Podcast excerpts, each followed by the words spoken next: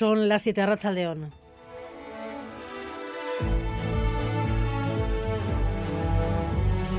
Gambara con Arancha García.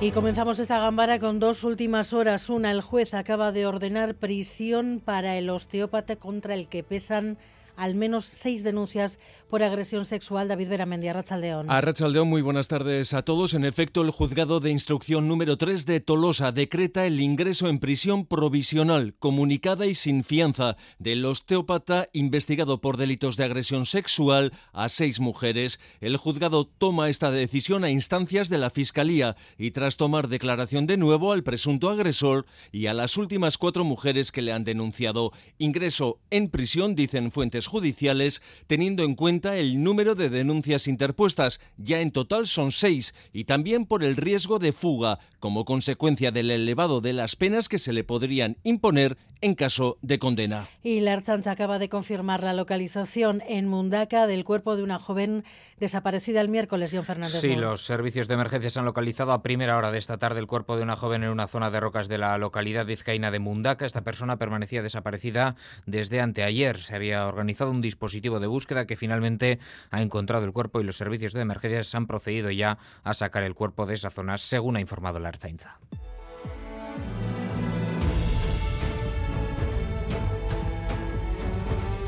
Las elecciones de la renovación de los nuevos candidatos, las elecciones totalmente abiertas, es lo que anticipa el EITB Focus, la primera macroencuesta para las elecciones de primavera que les estamos contando aquí. Las tendencias están claras, se mantienen las que ya vimos en municipales y generales y el resultado el más apretado de los últimos 20 años ganaría el PNV, pero por poco y Manuel Manterola. Se abre un escenario inédito. Nunca antes la cosa ha estado tan ajustada en unas elecciones al Parlamento Vasco entre la primera y la segunda fuerza. El desgaste del PNV y el fuerte crecimiento de EH Bildu reduce la distancia entre ambos a dos escaños. La subida de los socialistas completa un triángulo que posibilitaría todo tipo de combinaciones y acuerdos. La victoria del PNV se sustenta en Vizcaya, EH Bildu se consolida en Guipúzcoa y Araba, territorio clave, hará falta el fotofinish para el empate que el sondeo da entre entre PNV y EH Bildu. Todo a expensas del Carrequín Podemos y Sumar,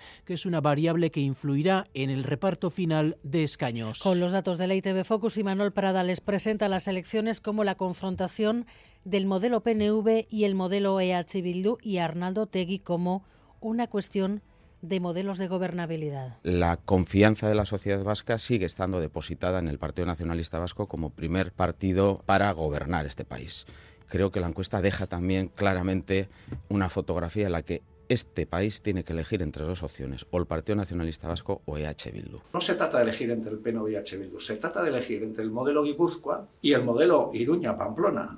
A la encuesta le falta solo que se resuelva el tema en la izquierda confederal. Si van juntos, a pesar de las divergencias, podrían lograr cinco escaños, por separado tres. Nada parece hasta ahora que pueda acabar o que pueda decir que pueda acabar habiendo un acuerdo. De hecho, Podemos acaba de presentar a su candidata, Miren Gorrochategui. Es una candidatura que no cae del cielo. Esta candidatura no surge de la nada acoge la experiencia y el hacer. Yo quise poner en valor el trabajo que habíamos hecho en el Parlamento Vasco a lo largo de la legislatura.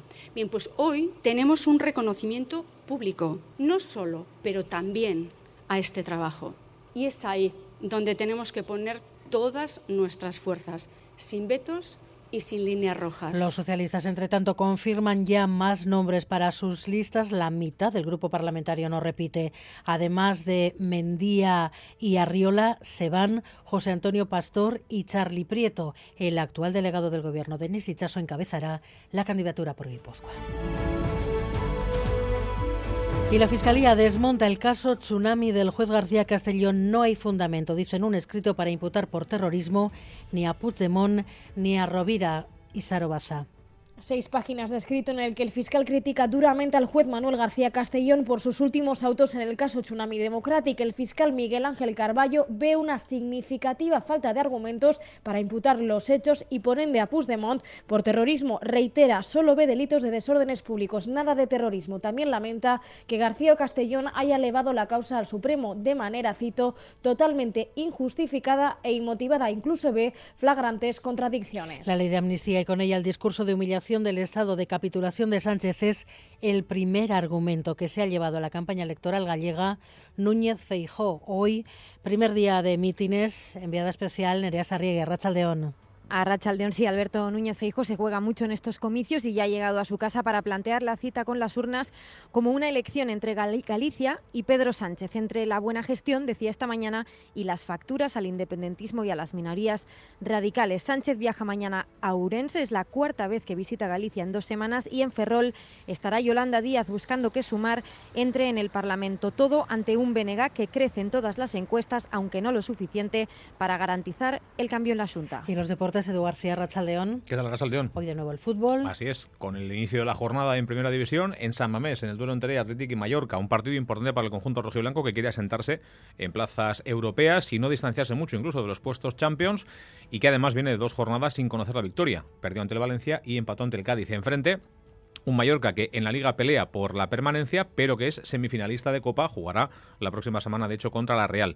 No estarán ni Lecu ni Berenguer, mientras que Valverde ha recuperado tanto a Duárez como a Unai Gómez, además de Áñigo Ruiz de Galarreta. La cita a las 9 en Samamés, en un día en el que también tenemos baloncesto, la liga femenina con la jornada 20 y pelota. Se abre esta noche en Amorebieta la jornada 12 del Parejas, Lasso y Urrutico Echea, que repite como zaguero por la lesión de Aranguren. Se van a medir a Peyo Echeverría y Zabaleta. Los primeros están casi casi descartados para la pelea por las semifinales, ocupan la última plaza de la clasificación, pero aún tienen una remota posibilidad de ser sextos. Los eh, segundos, Pello y Zabaleta, están jugándose el segundo puesto y con ello el acceso directo a las semis. En caso de perder hoy, lo van a tener muy complicado para defender esa segunda posición en las jornadas que van a restar para acabar esta primera fase. Bueno, pues hoy gambara reducida porque empezáis ya con la retransmisión a las nueve menos cuarto.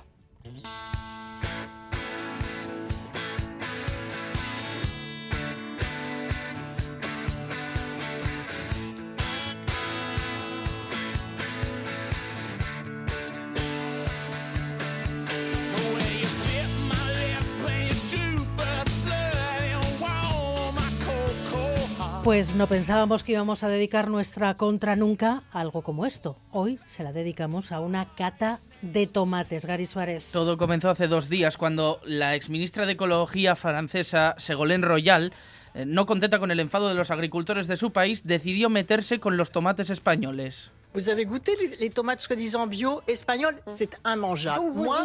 Los tomates españoles son incomibles y sus productos bio falsos, dijo en una entrevista televisiva. El comentario no ha sentado bien dentro del sector y el propio presidente del gobierno salió al paso ayer. Invitación incluida para la exministra Gala a que venga a comer tomates. La señora eh, Royal no ha tenido eh, la fortuna de probar el tomate español. Yo le invito a que venga a España, a que pruebe cualquiera de las variedades eh, de tomate español y verá que el tomate español es imbatible.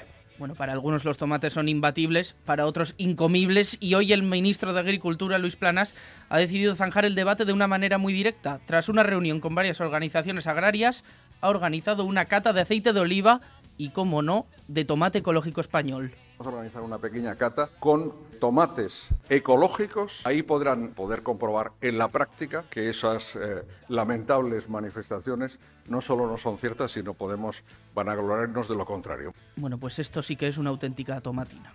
Miguel Ortiz y Alberto Sobel están en la dirección técnica, Cristina Vázquez en la producción. EITB Focus. Barómetro de las elecciones al Parlamento Vasco 2024. Es la primera encuesta para las autonómicas de primavera con los principales candidatos ya lanzados, Pradales, Ochandiano, Andueza de Andrés, solo con la incógnita de qué pasará al final con las izquierdas confederales. Y tenemos un panorama muy abierto, el más abierto de las dos últimas décadas. El PNV volvería a ganar, pero sin la distancia y comodidad de los últimos 12 años. Se le acerca EH Bildu y el PSE será más decisivo aún, Imanol Manterola. Sí, así lo indican los datos. Victoria ajustada del PNV que baja tres escaños de los 31 que tiene ahora a 28. Le sigue de cerca EH Bildu como la formación que más crece, cinco escaños más, 26 en total, así que los 10 escaños que le separan actualmente se reducen a dos. El Partido Socialista mejora resultados con dos escaños más, de 10 a 12, lo que le sitúa como llave para la mayoría absoluta con el PNV o también con EH Bildu. El PP sube sobre todo en Araba, pero no lo suficiente como para ganar más escaños. El Carrequín Podemos sacaría dos, sumar uno y Vox pierde su única parlamentaria. Y es muy pronto todavía para hablar del dato de participación, cuando ni siquiera conocemos la fecha de las elecciones. Aún así, EITB Focus calcula en este momento una participación del 64%, lo cual estando todavía en el punto en el que estamos, pues es algo superior a lo que marcaron anteriormente otros sondeos de anteriores comicios. Con estos datos, Imanol, ¿qué gobiernos o acuerdos podrían salir? Bueno, casi todo sería posible, Arancha, porque podría repetirse la actual alianza entre PNV y PSE, daría de sobra para ello. También para un acuerdo EH Bildu-PSE llegarían justo a 38 y también, claro, un pacto entre abertzales. Mañana contaremos, por cierto, qué pactos son los preferidos por la ciudadanía. Hoy lo que sí podemos decir es que Lendakari prefiere la gente y hay un empate técnico entre Imanol Pradales y Pello Chandiano. Miramos ahora los territorios porque se aprecian tendencias muy a tener en cuenta de aquí en adelante. Empezando por Araba, territorio siempre clave en este momento hay empate. Empate sí, con una ventaja mínima de los gelzales. En este momento EITB Focus arroja ese empate en escaños en Araba entre PNV y EH Bildu. Empate a 8. Y lo mismo pasa con la tercera y la cuarta posición disputada entre el PS y el PP, que es donde, donde los populares más suben. Donde el PNV apunta a su victoria es en Vizcaya. Gana con solvencia, aunque aquí también sufre un desgaste de cuatro puntos EH Bildu sube más de cinco puntos, lo cual reduce a la mitad la distancia entre ambos. El PS sí araña un escaño más en Vizcaya y el PP podría perder uno. Y por último, en Guipúzcoa, dos apuntes. EH Bildu se consolida como primera fuerza y es donde además el PSE más sube. Pero hay una variable todavía sin despejar, el espacio de la izquierda confederal. Hemos contemplado la opción de que el Carrequín Podemos y Sumar vayan por separado, pero ¿qué pasaría si finalmente hubiera una candidatura unitaria? Bueno, pues primero lo notaría el propio espacio de esa izquierda porque aguantarían mejor una hipotética coalición. El Carrequín Podemos Sumar aguantaría con cinco escaños frente a los seis que tienen ahora. Por separado, ya lo hemos visto, bajarían a tres en total. Pero esta decisión salpica también a los resultados del PNV y del PSE. Con una izquierda confederal unida, PNV y PSE sacarían un parlamentario menos cada uno.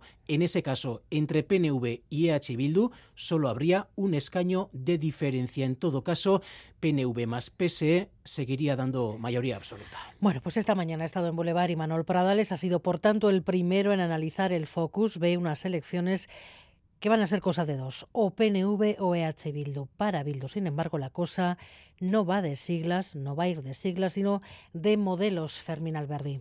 El PNV ve en el Focus la prueba de que esto va a ser una pugna entre dos formaciones, candidato y Manuel Pradales. La encuesta ratifica que la confianza de la sociedad vasca sigue estando depositada en el Partido Nacionalista Vasco como primer partido para gobernar este país. Deja también claramente una fotografía en la que este país tiene que elegir entre dos opciones, o el Partido Nacionalista Vasco o EH Bildu. Sin embargo, el líder de EH Bildu, Arnaldo Otegui, asegura que lo que está en disputa son dos modelos, el que excluye y el que no excluye a su formación. He escuchado hoy algún portavoz decir que en las próximas elecciones en estos tres territorios hay que elegir entre dos siglas políticas, entre Euskal Herria Bildu y el Partido Nacionalista Vasco. No se trata de elegir entre el PNV y H. Bildu, se trata de elegir entre el modelo Guipúzcoa y el modelo Iruña-Pamplona. Los socialistas vascos niegan también ese escenario únicamente con dos formaciones importantes. De hecho, el candidato Eneco Andueza se felicita porque cada vez mejoran sus opciones en las encuestas. Pues una lectura muy positiva, ¿no? La tendencia siempre es al alza y eso es muy importante. Y en un escenario en el que algunos quieren ver una pelea entre dos, queda cada vez más claro que el Partido Socialista no solo está ahí, sino que es cada vez más determinante. ¿no? El Partido Popular Vasco recuerda que ellos siempre acaban mejorando los resultados con respecto a los sondeos y desde Podemos Miren Gorrochategui volvía a recordar con el focus en la mano que debe de darse un acuerdo de unidad en las formaciones que hace medio año integraron Sumar. Bueno, pues hemos hablado del factor Sumar Podemos y el efecto de que vayan juntos o por separado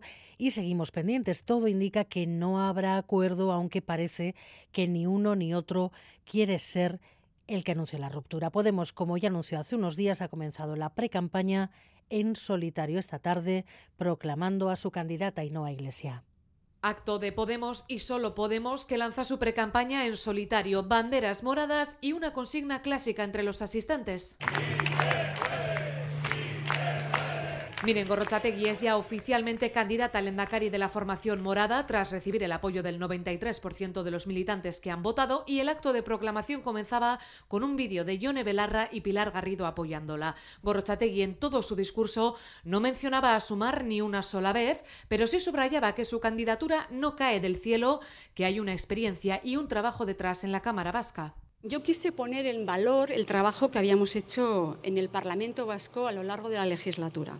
Bien, pues hoy tenemos un reconocimiento público, no solo, pero también a este trabajo. Y es ahí donde tenemos que poner todas nuestras fuerzas, sin vetos y sin líneas rojas. Subrayaba que Podemos es la única opción real para que haya un gobierno de izquierdas, ya que el denominador común entre el resto de formaciones es que no conciben un gobierno sin el PNV, sin la derecha vasca, ahora que hasta EH Bildu, recordaba, se ha abierto a gobernar con los yelchales. Podemos es ahora, decía, más importante que nunca. Bueno, pues Podemos no dice que se haya roto la negociación con Sumar y Sumar tampoco, pero acaba de convocar una comparecencia mañana para presentar un preacuerdo de coalición con Esqueranitza y Ecuo, John Fernández Mur. Exacto, Sumar Mugimendua, Esqueranitza, Izquierda Unida y Verdeak Ecuo son las tres formaciones que van a presentar mañana a las 11 de la mañana un preacuerdo de coalición. Han alcanzado para concurrir en esas próximas elecciones autonómicas. Lo harán bajo la marca Sumar de confirmarse este preacuerdo. Y mañana intervendrán la candidata del Endacari de Sumar, Alba García, así como John Hernández por, por parte de Esqueranitza y Carmen Muñoz de Verdeak Ecuo. Por tanto, preacuerdo entre Sumar, Esqueranitza y Ecuo Verdeak al margen de Podemos. Bueno, pues parece ser extraoficialmente el anuncio de esa ruptura, porque de un lado tenemos a Podemos presentando, proclamando a su candidata de esta, esta comparecencia mañana para presentar un preacuerdo, que ya lo hay, entre Sumar, Esqueranitza y Ecuo. Además, primera entrevista del candidato del PNV hoy en Radio Euskadi se autodefine a él y a su proyecto como serio y fiable. Cree poco serio el planteamiento de gobernabilidad de Pello. Chandiano admite que donde sí está cómodo es compactando con los socialistas, Iracha Ruiz. El PNV es una garantía en sí mismo, es la idea en la que insistía su candidato. Porque el Partido Nacionalista Vasco si es algo es fiable. Es fiable. Lo que es importante es que la sociedad vasca se dé cuenta de que si quiere fiabilidad al frente de un gobierno, un nuevo gobierno vasco, lo que tiene que hacer es lograr que un Partido Nacionalista Vasco eh, obtenga unos muy buenos resultados en las elecciones. Y Manuel Pradales entiende que no es el momento para posicionarse sobre si debe llegar al Endacaritza el partido más votado, pero le dejaba este recordatorio a EH Bildu. Si hubiéramos aplicado ese criterio, en España hoy gobernaría Feijó, en Navarra gobernaría Esparza, de UPN, y en Iruña no se habría producido un cambio. Yo creo que hay que ser un poco serios. Y mostraba su sorpresa porque Pello Chandiano sea cabeza de lista por Araba. Lo que vino a decir es que obedecía esa decisión a mero cálculo electoral. Y la verdad es que me sorprendió la sinceridad, que como obtener un escaño por Araba es eh, más sencillo y más barato, pues eh, era lo que tenía que hacer. En el Boulevard Pradales apostaba además por mantener la línea de los acuerdos con los socialistas, una postura en la que reconoce que están muy cómodos. El PSE que prácticamente va a renovar su grupo parlamentario del actual, al menos la mitad van a salir Mendía, Arriola, Prieto Pastor, renovación total en las listas con Denis Ichaso eh, regresando al Parlamento, Irache. Sí, la principal novedad es la incorporación como cabeza de lista por Guipúzcoa del hasta ahora delegado del Gobierno en Euskadi. Yo he recibido la invitación de mi compañero y secretario general en Condueza para engrosar las listas de Guipúzcoa en las próximas elecciones autonómicas y si le soy sincero, yo con Ene Condueza voy al fin del mundo. Denis Ichaso dejará su cargo actual en unas semanas porque quiere ser parlamentario. Le acompañará como número uno por Araba Aroa Gilete, de 32 años. Recordemos que el secretario general en Ecuandueza será el primero en territorio vizcaíno. Pero además, según puede adelantar Radio Euskadi, dejarán la Cámara de Gasteiz dos veteranos más, Charlie Prieto y José Antonio Pastor. Cumplirán 66 y 64 años respectivamente. Abandonan la política tras 15 y 19 años en sus escaños en el Parlamento. Bueno, pues pre-campaña para las elecciones al Parlamento Parlamento Vasco todavía sin fecha para las elecciones en Galicia, primer día de campaña ya con Feijo metido en harina, tratando de convencer de que el día 18 se elige entre Galicia o Sánchez Nerea Sarriegui. Sí, ante el panorama más incierto de los últimos años, hoy ha llegado a Galicia el presidente que encadenó cuatro mayorías absolutas. La labor de Alberto Núñez Feijóo en esta campaña será recorrer la Galicia rural para trasladar que el PP es el mismo, aunque cambia la estrategia. Su lema era Galicia, Galicia, Galicia y hoy los términos son otros. Aquí hay dos modelos posibles, el modelo de Galicia y el modelo de Sánchez, que también lo conocemos perfectamente, es el modelo del engaño, es el modelo de la amnistía, de cambiar la investidura por la impunidad penal de algunos diputados, es el modelo del independentismo. El candidato Alfonso Rueda, que también sitúa a Sánchez como el verdadero rival, le agradece su ayuda, pero quiere transmitir que él no es la sombra del líder. algún día coincidiremos, pero a verdade é que a maioría dos días cada un estará nun lugar e eu agradezo moitísimo que me estén botando a man e que estén axudando a difundir todo o que queremos facer na seguinte legislatura. Mañana espera junto a Feijo y Rajoy aforo completo cerca de 15.000 personas en la Plaza de Toros de Pontevedra, el talismán, dicen, de las mayorías absolutas. A 120 kilómetros en Ourense, cuarta aparición de Pedro Sánchez en Galicia en dos semanas y en Ferrol, Yolanda Díaz en busca de la entrada de Sumar en el Parlamento. Ante un Benega fuerte, todas las encuestas coinciden, será el partido que más crezca, aunque no lo suficiente para garantizar el cambio. Y la Fiscalía no ve justificación para el caso Tsunami, es más, el fiscal del caso tienen un escrito que la instrucción del juez García Castellón falta argumentos para imputar por terrorismo a Puigdemont y Rovira y Sarobaza. Sí, en un escrito de seis páginas, el fiscal de la Audiencia Nacional del caso Tsunami Democratic ha criticado duramente al juez Manuel García Castellón por sus últimos avances a la instrucción del caso.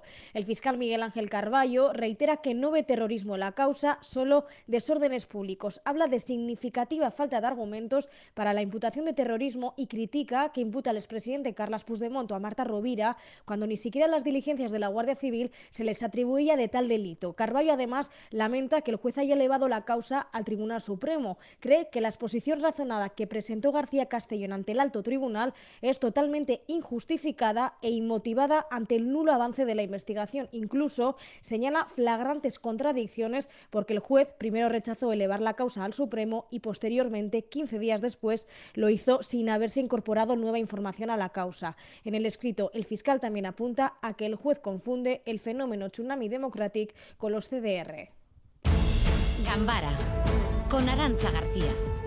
Seis denuncias por agresión sexual. El juez ha ordenado prisión para el osteópato de Tolosa contra el que pesan ya al menos esas seis denuncias, David Beramendi. Sí, el juzgado de Tolosa decreta el ingreso en prisión provisional, comunicada y sin fianza del osteópata investigado por delitos de agresión sexual a seis mujeres. El juzgado toma esta decisión a instancias de la Fiscalía y tras tomar declaración de nuevo al presunto agresor y a las cuatro últimas mujeres que le han denunciado. Se tiene en cuenta, dicen fuentes eh, judiciales, el número de denuncias interpuestas, seis en total, y también por el riesgo de fuga como consecuencia del elevado de las penas en caso de condena. Recordemos que las seis mujeres denuncian hechos similares. El presunto agresor comenzaba siempre su sesión de masaje en áreas como la espalda, cuello, zona lumbar, pero luego sin ningún consentimiento ni autorización previa pasaba a zonas íntimas. Tras las dos primeras denuncias, el osteópata fue detenido por la Ertzaintza el pasado 21 de enero. Dos días después fue puesto en libertad con cargos ahora el juez ordena prisión provisional sin fianza en Soraluce. El ayuntamiento ha convocado para las siete y media de la tarde una concentración de repulsa por las tres agresiones machistas denunciadas en enero en esta localidad guipuzcoana. El consistorio considera con condena con rotundidad las tres agresiones y anuncia que pondrá todos los recursos municipales en manos de las víctimas. Maite Quintanilla es la teniente de alcalde. Urtarrian zehar eukidoguz hainbat eraso matxisten berri udalian, sententzia eta guzti, eta, eta ikusita gainera kasu bat baino gehi zirala eta kasuetako bat kalian gertatu izanak, eta horrek ez, ba, ze impunidade e, adierazpen daukan guzti horren atzian, ba, ikusi genduan protokoloa martxan jarri eta erakunde bezala bebai, ba, erantzunkizuna daukagun ontatik, ba, kalera ateratzia. Y durante este mes veremos seguramente tractoradas de agricultores que mantienen las protestas tras reunirse con el ministro de Agricultura. Le piden medidas concretas para que, entre otras cosas, se cubran los gastos de producción. Sí, los agricultores siguen en pie de guerra. En Vizcaya, de forma conjunta, los sindicatos en Eyemba convocan una tractorada para el próximo viernes día 9 en el Arenal de Bilbao. Allí se juntarán tractores llegados desde distintas comarcas. Pedirán precios justos que cubran los gastos, también poner fin a tratados de libre comercio, por ejemplo con Mercosur. Y mientras tanto, en Madrid, reunión del ministro de Agricultura con las principales organizaciones del sector. Luis Planas culpaba a Bruselas de la crisis y se prometía defender al sector en la Comisión Europea. Es estratégico. Estamos a su lado, conocemos sus problemas y estamos dispuestos a trabajar con ellos para la resolución de los mismos. Palabras que en todo caso no calmaban a las organizaciones agrarias Asaja, COAG y UPA. Van a continuar las movilizaciones. Eh, la duración y lo sostenidas que sean va a depender del resultado. Tenemos las próximas elecciones en el Parlamento Europeo este año y entonces el campo se tiene que hacer notar. No puede ser que se nos esté tomando el pelo de esta manera. Las movilizaciones previstas se mantienen. En Iparralde los agricultores han dejado los bloqueos de carreteras, pero como anunciaron, han empezado otra serie de acciones. Hoy, en grandes superficies, en Asparne y Anguelo, en Leclerc y Carrefour, por ejemplo, han obstaculizado algunas entradas, han inspeccionado algún camión y en el interior han revisado los productos alimentarios para verificar que muchos son extranjeros y llevárselos de los estantes. Denuncian que de 100 euros de compra a un agricultor se le pagan solo seis. Otro conflicto abierto, el de la concertada de iniciativa social. Otros cinco días de huelga este mes. Mañana se manifiestan las asociaciones de padres. El último intento de acuerdo hoy también ha fracasado Natalia Serrano. Nueva reunión sin acuerdo y con las posturas cada vez más encontradas. Nuestra responsabilidad es conseguir un acuerdo.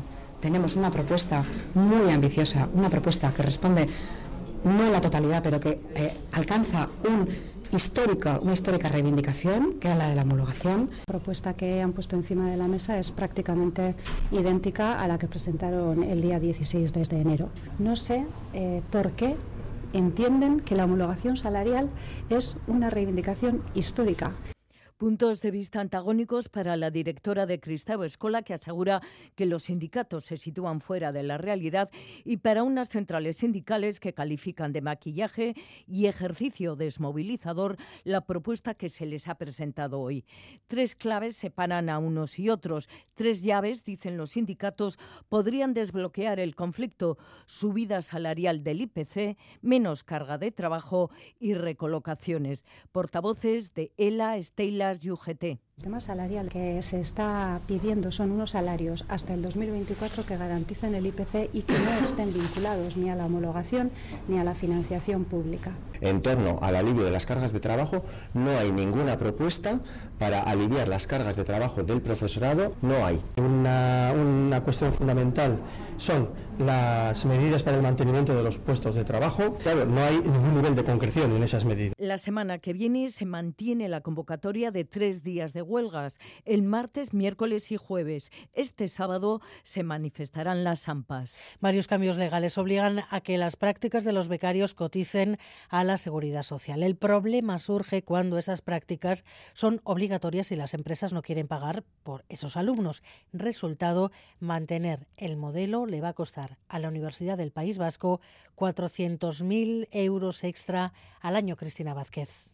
La UPV no oculta su enfado. 2024 llegó con cambios legislativos en torno a las prácticas que los alumnos realizan como parte de su formación académica. Desde el 1 de enero implican cuotas de cotizaciones altas y bajas en la seguridad social. Pueden asumirlo empresas y entidades que reciben al estudiante, pero la mayoría no está por la labor, dicen desde la UPV. La consecuencia lo está asumiendo la universidad y a todo ello se suma una comunicación recibida esta misma semana que amplía el número de afectados. Fernando Tapia, vicerrector de Estudiantes y Empleabilidad Nos comunican que aunque en diciembre nos dijeron que las prácticas extracurriculares no remuneradas quedaban fuera del ámbito de la aplicación de esta norma, este miércoles nos han dicho que esas, esas prácticas extracurriculares no remuneradas también cotizan. Consecuencia, es necesario gestionar trámites y cuotas de cerca de 10.000 estudiantes, en cifras unos 400.000 euros y una ingente cantidad de trabajo administrativo, a lo que se suman más pegas es una amenaza porque desincentiva a las empresas a ofertar prácticas. Hay muchas entidades que ya nos han dicho que no van a ofertar prácticas si es que se tienen que hacer cargo de, eh, de estas obligaciones que tienen que ver con la seguridad social. Y ante ese panorama, mensaje de calma en torno a las prácticas. Las universidades vamos a responder, las universidades no vamos a dejar que un solo estudiante eh, se quede sin hacer prácticas porque esta, esta medida no se, no se está implantando de la manera adecuada. El asunto se ha convertido ya en una prioridad para los equipos rectorales.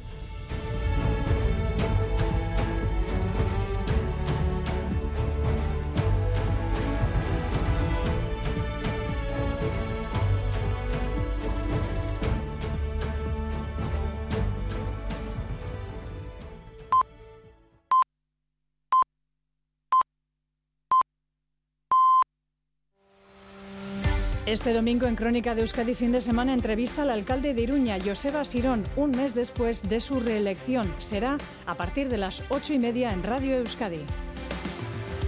Y en el mundo, Amaya Esteban Arrachaldeón. Arrachaldeón. En hora y media se espera que comience en Argentina la votación de la ley ómnibus con la que Javier Milei pretende reformar el país. Han sido dos días de debate y negociaciones en el Parlamento que han provocado una reducción considerable del proyecto inicial. De hecho, se han eliminado más de la mitad de los artículos incluidos al principio en la ley. El Gobierno espera hoy sacar adelante la nueva legislación que sigue generando protestas en la calle. Corresponsal Iñaquera Mayo, Arrachaldeón. Arrachaldeón, el Congreso de los Diputados ha reanudado esta mañana su actividad en el recinto tras más de 23 horas de debate parlamentario sobre la llamada ley ómnibus, fraccionado a lo largo de dos días. En paralelo a la discusión del Pleno, las conversaciones en los alrededores del salón continuaron con el foco puesto en lo fiscal. La llamada ley ómnibus, con la que el gobierno del presidente Javier Milei pretende desregular la economía y reformar el Estado, originalmente contenía 664 artículos, pero luego de las tensas negociaciones con la oposición, más de la mitad de ellos fueron eliminados. Con una lista de 40 oradores, sumado a los cierres de los seis jefes de los grupos parlamentarios, se estima que la votación en general sería alrededor de las 5 de la tarde, las 9 de la noche en Euskal Herria. Se espera que la iniciativa resulte aprobada con el acompañamiento de los partidos de la oposición llamada dialoguista y con la negativa de la izquierda y el peronismo. La semana que viene recién se trataría en particular artículo por artículo, donde allí cada grupo votará diferente según el tema, por lo que el gobierno deberá seguir negociando durante los próximos días ya que no cuenta con los votos necesarios. Mientras tanto, en las afueras del Parlamento, se ha montado un importante operativo de seguridad para evitar desmanes, como los registrados en los últimos días que dejaron manifestantes detenidos y heridos. Iñaquera Mayo desde Buenos Aires y este próximo domingo El Salvador celebra elecciones con la previsión de que gane el actual presidente Nayib Bukele. Según las encuestas, los salvadoreños le darán un nuevo mandato en medio de acusaciones de autoritarismo e incluso de haber violado la Constitución con su candidatura a la reelección. Corresponsal Aranchi Padilla, León. A León, el presidente Nayib Bukele llega al domingo con alta popularidad, busca la reelección cambiando la constitución y basando su éxito en la lucha contra las pandillas y el descenso de los homicidios y llama a los salvadoreños a votar de manera masiva. Este 4 de febrero debemos proteger los logros en seguridad. En este momento Nuevas Ideas tiene la mayoría calificada, pero con tan solo un diputado menos perderíamos esa mayoría y pondríamos en riesgo la guerra contra las pandillas. Según Nayib Bukele, El Salvador es ahora el país más seguro del mundo. Está orgulloso de la megacárcel construida durante su mandato, la cárcel más grande de Latinoamérica que alberga a más de 40.000 personas. Pero organizaciones de derechos humanos denuncian que miles de ellas han sido detenidas de manera aleatoria y condenadas injustamente. Aún así, según las encuestas, más de un 80% de los salvadoreños votarán por él. Sí le daría la oportunidad de continuar, al menos por el avance que se ha visto en estos cinco años de gobierno. No, para mí es conveniente que se vaya mañana porque ha terminado con los derechos humanos en el país y los está volviendo 30 años atrás. Por su parte, los cinco candidatos opositores a la presidencia, casi sin posibilidades, han denunciado la campaña del miedo por parte del gobierno. Y en Estados Unidos, de un lado, California se convierte en el primer estado que presenta en su legislación un paquete por reparaciones por esclavitud. Serían 14 que abarcan, por ejemplo, la compensación por expropiación de tierras o la situación del sistema carcelario. De momento es una propuesta que hay que aprobar, pero California ha dado ya este primer paso. Yeray Díaz, Arracha León. Arrachaldeón, el objetivo es reparar las injusticias provocadas por la esclavitud en la comunidad negra.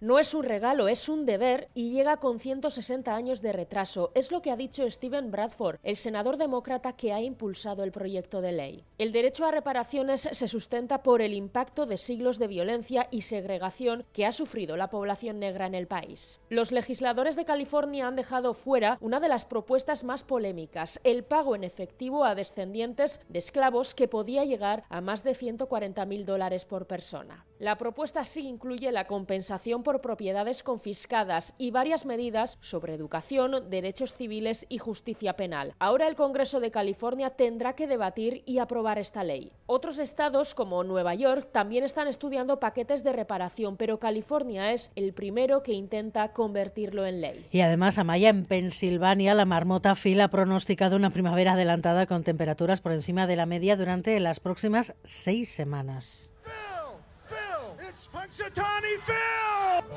What this weather did not provide is a shadow or reason to hide. Glad tidings on this Groundhog Day. An early spring is on the way. Bueno, pues así pronosticaba Phil la primavera adelantada, solo la cuarta vez desde 2014 que Phil no ve su sombra y la famosa marmota solo ha pronosticado comienzo de primavera 21 veces desde 1887.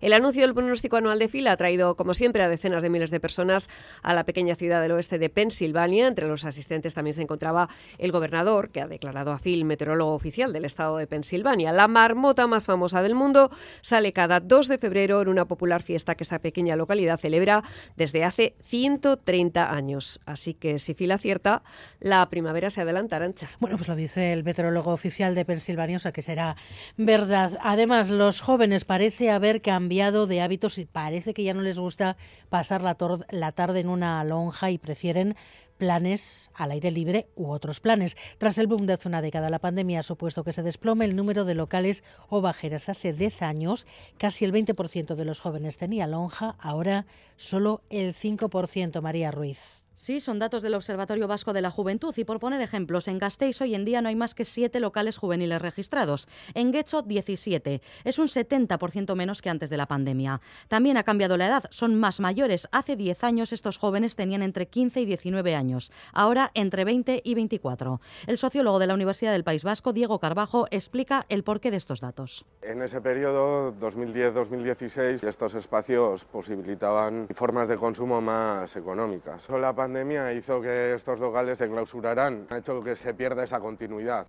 Añade que muchas cuadrillas se han desanimado también por la normativa que se ha endurecido. En las inmobiliarias subrayan que cada vez gestionan menos lonjas.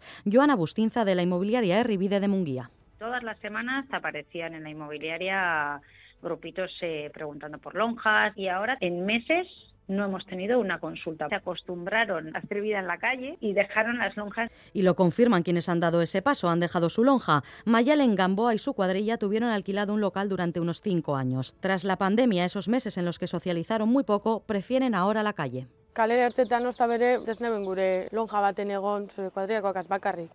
Parece que el cambio en el ocio juvenil es evidente, sin embargo hay quienes todavía continúan en su local o bajera. ¿Por qué? Así lo explican. Egon gaitezke euri egunetan bebai, e, barruan, e, isketan, jolasean. La consideramos un choco en el que poder reunirnos todos los amigos. Reconocen, eso sí, que cuando se marchan a estudiar fuera o empiezan a trabajar, muchos deciden dejar sus lonjas. Día de despedidas hoy en Radio Euskadi. Nuestro compañero Iñaki Calvo se ha jubilado hoy. Iñaki Calvo lleva en Radio Euskadi mucho, pero mucho tiempo. Desde el 1 de junio de 1988. En todo ese tiempo ha hecho de todo, muchos informativos, Boulevard, muchos boletines, turnos de noche. Y sin embargo, donde más ha disfrutado ha sido con los programas. A mí siempre me han gustado más los programas. Lo que pasa que los responsables de esta casa decían, mm, Iñaki Calvo, mm, mm, informativos. Lo que pasa que es verdad que estos últimos años he podido dedicarme más a programas y definitivamente es donde soy feliz. El laberinto, Garagú, la terraza, graffiti, pompas de papel son solo algunas de ellas. Lo único que no ha hecho deportes, y eso que se le daba bien. Siempre he sabido bastante de deportes. Hice competiciones de preguntas-respuestas contra José Ituarte, Josu Loroño y Pachi Alonso y les gané a los tres. Vamos, que como está de moda decir, no ha estado en deportes porque no ha querido, aunque todo lo que ha hecho ha sido siempre con una sonrisa. Me dicen que me río mucho y que mi risa se escucha y tal. ¿Qué vas a hacer en el trabajo si encima estás de mal humor? Ahora Iñaki se jubila y tendrá todo el tiempo del mundo para dedicarle a su pasión. Eh, estoy planificando la compra y adecuación de una lonja para tener en condiciones mi colección de cómics. No creo que me equivoque si no es una de las colecciones de cómics más importantes, voy a decir de Vizcaya. Pues nada, seguir leyendo y coleccionando hasta tener la mayor colección de Euskadi. Pues que ricas Iñaki. Nosotros nos vamos yendo primero con el pronóstico del tiempo. Euskalmete, Gusquiñito Ruiz, León. A Rachaldeón, en lo que resta de días, irán alternando los intervalos nubosos con algunos claros, pero en la vertiente cantábrica la nubosidad seguirá siendo abundante. El viento de componente norte irá perdiendo fuerza y esta noche refrescará un poco más que ayer, principalmente en el sur, porque se abrirán más claros. Y mañana empezaremos el día con nieblas e intervalos de nubes bajas en la vertiente cantábrica. Durante la mañana la niebla y las nubes bajas se irán disipando y darán paso a una tarde soleada. El viento será flojo y variable y en el litoral por la tarde entrará algo de brisa. En cuanto a las temperaturas diurnas, en el litoral apenas variarán, pero en el interior subirán un par de grados o tres, rondando los 15 grados de máxima. Y el domingo seguiremos con ambiente soleado en las horas centrales, temperaturas diurnas parecidas, pero las nocturnas descenderán un poco. Es posible que se produzcan heladas en puntos de Álava y Navarra. Bueno, pues de momento lo dejamos aquí con ese adiós y hasta siempre a, Añaki Calvo, Edu García. ¿Qué tal, Aldeón? Que no estuvo en deportes porque no quiso. Porque no quiso y no será que no lo intentó y no será que no teníamos la puerta abierta, pero no se dio el paso para que la cruzara. Bien habría podido contar Iñaki hoy lo que puede hacer el Atlético ante el Mallorca en el partido que nos va a ocupar esta noche, el que abre la jornada de Liga en Primera División y que enfrenta al conjunto rojo y blanco contra los del Vasco Aguirre. Comenzamos. Laboral Cucha te ofrece los titulares deportivos. A las 9 en San Mamés, y no es una semifinal de Copa, aunque ambos están en esa eliminatoria. El Mallorca la jugará la próxima semana contra la Real y el Atlético contra el Atlético de Madrid. Antes llega este partido en el que el conjunto de Valverde quiere volver a recuperar la senda de las victorias tras haber caído ante el Valencia y haber empatado ante el Cádiz. Entre medio, evidentemente, el triunfo ante el Barça en el torneo del caos. Sin Leque, sin Berenguer, pero con Ruiz de Galarreta, con Unai Gómez y con Aduares. A las 9 en San Mamés, enseguida lo contamos, Atlético Mallorca. Repasaremos también la última hora de Real y de Alavés que juegan mañana al conjunto Churi Urdín con Barnechea en la convocatoria ante el líder ante el Girona. Y Manuel ha dicho que se quiere quedar en la Real, más allá de la finalización de su actual contrato en 2025. En, en cuanto al Deportivo Alavés, recibe al Barça en eh, Mendizorroza. Luis García Plaza ha dicho que pese a que el equipo culé no está en su mejor momento, sigue siendo favorito para imponerse mañana.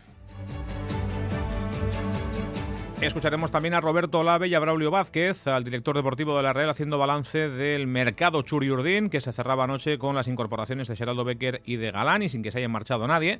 En el caso de Braulio, con palabras gruesas, duras y contundentes hacia la marcha, confirmada anoche a última hora, del Chimi Ávila hacia el Betis. Hoy también tenemos baloncesto a las 8, la jornada 20 en la Liga Femenina para Luintec Guernica y de Caoscotren y Cuchabán Karaski y pelota. En el frontón de Amorebieta se pone en marcha la jornada 12 del Parejas. Lasso y Urruticoechea, que repite como zaguero por la lesión de Aranguren, se van a enfrentar a Pello Echeverría y Zabaleta. Un tocado José Javier Zabaleta que en todo caso está para jugar este partido. Esto y alguna cosa más hasta las 8 en esta edición segunda de Quirol al día, en la que esperamos como siempre vuestros mensajes en nuestro WhatsApp en el 688 840 840. Hay otra forma de invertir, explicar. Lo más importante es explicar bien, generar confianza. Es un acompañamiento, utilizar un lenguaje fácil, ser transparentes, ser concisos. Lo que hay que invertir es tiempo en que se entienda. Y así poder decidir. Solo alguien que te lo explica como nuestros gestores y gestoras puede ayudarte a invertir. Fondos de inversión Laboral Cucha. Explicar, entender, decidir. Laboral Cucha. Hay otra forma. Este viernes, desde las 9 menos cuarto y hasta las 12 de la noche, vive la fiesta del deporte en Radio Euskadi. Quirol Festa. Fútbol, Athletic Mallorca, baloncesto, Liga Femenina, IDK Euskotren Celta, Lointec Guernica Ferrol y Estudiantes Araski. Y pelota, desde Amorebieta, Lazo y Aranguren frente a Pello, Echeverría y Zabaleta. Quirol Festa, siente la emoción del deporte aquí en Radio Euskadi. En Radio Euskadi, Quirol al día. 7 y 43 de la tarde comenzamos ya con esta segunda edición de Quirol al Día en la sintonía deportiva de Radio Euskadi. Mirando a San Mamés en poco más de una hora tenemos fútbol. Comienza la jornada en primera con el choque entre Atlético y Mallorca, dos flamantes semifinalistas de Copa. La cita para ambos en el torneo del CAO llega la próxima semana. Hoy llega un partido de liga en el que el equipo del Vasco Aguirre quiere puntos que le alejen de la zona caliente, de la zona de descenso, y el Athletic volver a ganar para consolidarse en plazas europeas y no perder mucho el paso con los equipos que incluso pelean por estar en la Champions la próxima temporada, después de que la clasificación se haya puesto al día con las victorias esta semana del Barça y del Atlético en sus partidos aplazados. Última hora desde Samamés, que buscamos junto a Alberto Negro. Alberto, ¿qué tal? Arracha León. Arracha León, saludos desde la Catedral. Eh, la última vez que estuviste ahí, eh, poquito antes de esta hora más o menos, vivíamos eh, una previa que en lo ambiental luego fue una barbaridad, en, las, a las puertas de la semifinal, del partido de, de cuartos de final de, de la Copa ante el Barça. Lo de esta noche tiene pinta de que va a ser distinto, aunque estamos seguros de que va a haber una muy buena entrada en Samamés, porque el equipo además la necesita para volver a ganar. Que no es que estén mal las cosas, pero hace falta sumar de tres en este momento de la temporada en el que empiezan ya a colocarse aquellos que quieren premio gordo cuando acabe el curso. Sí, sin duda va a haber una muy buena entrada en la jornada de hoy. No se va a llegar obviamente a los 50.000 espectadores, pero probablemente sí se superen los 45.000 de asistencia en el día de hoy a la Catedral, en un partido donde los rojiblancos van a intentar romper esa inercia negativa de los dos últimos desplazamientos, donde los Leones tan solo han sacado un punto ante el Cádiz después de caer derrotados frente al conjunto del Valencia. La intención de llegar a los 45 puntos Quién sabe si con esto se podrá reducir la desventaja que ahora mismo tienen los rojiblancos con respecto a Atlético de Madrid y Fútbol Club Barcelona, pero sí lograría el Athletic tener a raya a los que vienen por detrás, que no son otros que la Real y el conjunto del Betis. Los dos equipos han llegado ya a las entrañas del campo de San Mamés y ahora mismo en estos instantes a 75 minutos para el comienzo del partido los focos están puestos en una persona que no hace más que eh, pues eh, con compañeros y repartir abrazos. Hablamos de Aritza Duriz, adjunto a la dirección deportiva del Real Mallorca, viene con el visitante, no sabemos lo que le dirá ni el corazón ni en la cabeza, pero lo cierto es que hoy en estos momentos previos a la disputa del partido es el principal protagonista en el campo de San Mamés cuando acabamos de conocer Edu el 11 titular que va a poner en liza Ernesto Valverde. Pues tira. Un once inicial que está conformado por Unai Simón en la puerta. Línea defensiva para De Marcos, Paredes, Geray y Yuri Berchiche. En el centro del campo, Beñat Prados con Íñigo Ruiz de Galarreta. La línea de tres clásica para Iñaki Williams, Ollán Sanzet y Nico Williams. Y en punta de ataque, Gorka Guruceta. Vuelve por lo tanto a la competición Íñigo Ruiz de Galarreta. Y al igual que hiciera el técnico en el pasado partido ante el conjunto del Cádiz, protege el centro de la zaga, donde tanto Vivian como Paredes están con cuatro cartulinas amarillas. No quiere que jueguen los dos juntos para evitar que los dos sean sancionados a la vez y vuelve a tener por lo tanto la oportunidad en el once titular Geray Álvarez, en este caso junto a Aitor Paredes. Geray que además sintió buen nivel en el partido ante el Cádiz, repite hoy como titular y entra también Íñigo Ruiz de Galarreta, que seguro que también tiene alguno de esos focos, aunque sea solo un apuntado hacia él, porque eh, el Mallorca es su ex equipo. Lo tuvo más cuando el partido se jugó en la ida en Somos, pero evidentemente eh, en el conjunto Bermellón, en el Club Bermellón y en Mallorca, en Palma, le echan de menos a un futbolista que ya dijo el Vasco les hizo una pequeña faena cuando decidió apostar por su regreso al Atlético. Va a pitar Figueroa Vázquez en el eh, césped, en el bar va a estar Pizarro Gómez, no están, recordad, ni Lecu ni Berenguer, ambos lesionados en el bando rojo y blanco. A las 9 el partido en San Mamés, un partido que está presentado ya con este 11 confirmado por Alberto de Samamés. Alberto, pues nada, eh, nos encontramos a partir de las 9 menos cuarto en una horita ya en Quirol Festa para contar lo que vaya a dar de sí, lo último de la previa y luego ya el partido entre Mallorca, ¿vale? Bien, pues en 58 minutos estamos. Hasta luego. Bueno, pues confirmado ese 11 del Athletic, ya con eh, esa eh, presencia de, Íñigo, perdón, de Geray en el eje de la defensa. Vivian se queda de momento en el banquillo y a partir de ahí más o menos los esperados. Hoy juega el Athletic y mañana lo van a hacer el Deportivo Alavés y la Real. Y el conjunto Churiurdin se va a medir además al líder, al Girona. Lo va a hacer en Montilivi a partir de las 9. Líder que ya no es. Ahora es el segundo clasificado porque el Real Madrid le adelantó anoche, pero en todo caso el equipo de Michel es eh, sin duda la gran revelación de la temporada. Chema Oliden, ¿qué tal? Racha León. León. Una Real que ha recuperado, y Manuel ha recuperado a Ander Barrenechea, de los que estaban tocados, el único que vuelve. Habida cuenta de que los dos centrales, que no acabaron el partido ante el Rayo, ni Zubeldia ni Lenormand, ya habían trabajado con normalidad y esto se daba por seguro que iban a estar en la convocatoria. Mm, relativamente con normalidad. En el caso de Lenormand, por ejemplo, hoy ni siquiera ha saltado el terreno de juego, lo mismo que, por ejemplo, eh, su compañero Miquel Merino. Pero eh, ha confirmado Imanol Guacil que ambos, tanto el Navarro como el Bretón, estarán en la, de hecho, están en la lista y estarán mañana en condiciones de jugar, cosa que no sucede, por ejemplo, con otros sí convocados como ellos, el caso de Zaharian o de Urco González Zárate, cuyo concurso, desde luego, mm, es más que dudoso para el partido de mañana y se confía en poder recuperarlos para la causa eh, del próximo martes en Copa frente al Mallorca. De ahí que la lista de 25, eh, larga porque atiende a dos compromisos mm, eh, muy próximos entre sí en el tiempo, el de mañana Liga frente al Girona y el del martes frente al Mallorca en Copa. Además hay que recordar que el equipo no vuelve después del partido frente Girona, sino que el domingo se marcha ya hasta Mallorca para preparar el encuentro de Copa. Así que, insisto, una lista de convocados muy, muy particular, con eh, ausencias importantes, con jugadores que están presentes pero que no están en plenitud de condiciones y a los que se intenta recuperar a marchas forzadas. A pesar de todo, insisto lo de a pesar de todo, lo hacía Imanol, él es optimista. Quitando eso, eh, como siempre os digo, eh, yo, como siempre, muy optimista porque tenemos eh, un mes eh, que todos lo estábamos deseando de que, llegara. Seguramente, bueno, no en las mejores condiciones físicas posibles con todos los jugadores, pero sin ninguna excusa. Y como siempre he dicho, y este equipo si algo ha hecho mientras yo estoy aquí, es nunca mirar atrás, no echar de menos al que falta.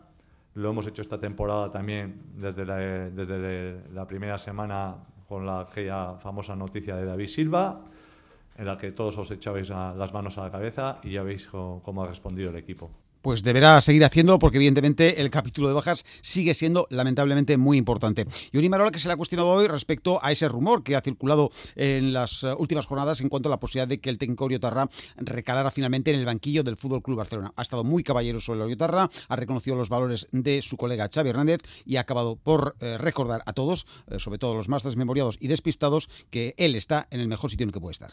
Estoy, como digo siempre, en el mejor en el mejor club en el que puedo estar, súper valorado. Estoy encantado de, pertenecer a la Real. Quiero seguir haciendo historia, porque la, estoy, la estamos haciendo. Quiero seguir haciendo historia. Acabo contrato en el 2025. Espero, pero para eso me lo tengo que ganar, que vuelva a renovar porque sé que mejor que, aquí no voy a estar en ningún sitio. Bueno, pues eh, más claro no se puede hablar y recordamos que precisamente un par de horas antes aproximadamente el director de fútbol Roberto Lave se refería a la renovación o ampliación de contrato de Imanol y decía aquello de Imanol es la percepción de, Roberto Lave, se quedará posiblemente hasta que él quiera. Como en casa en ninguna parte. Chema, gracias.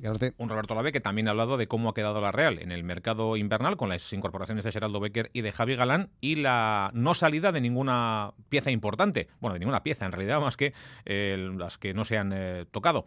Se ha llamado a gente del conjunto Churiurdin, ha habido interés por algunos jugadores, pero Olave ha tenido claro que todos iban a quedar.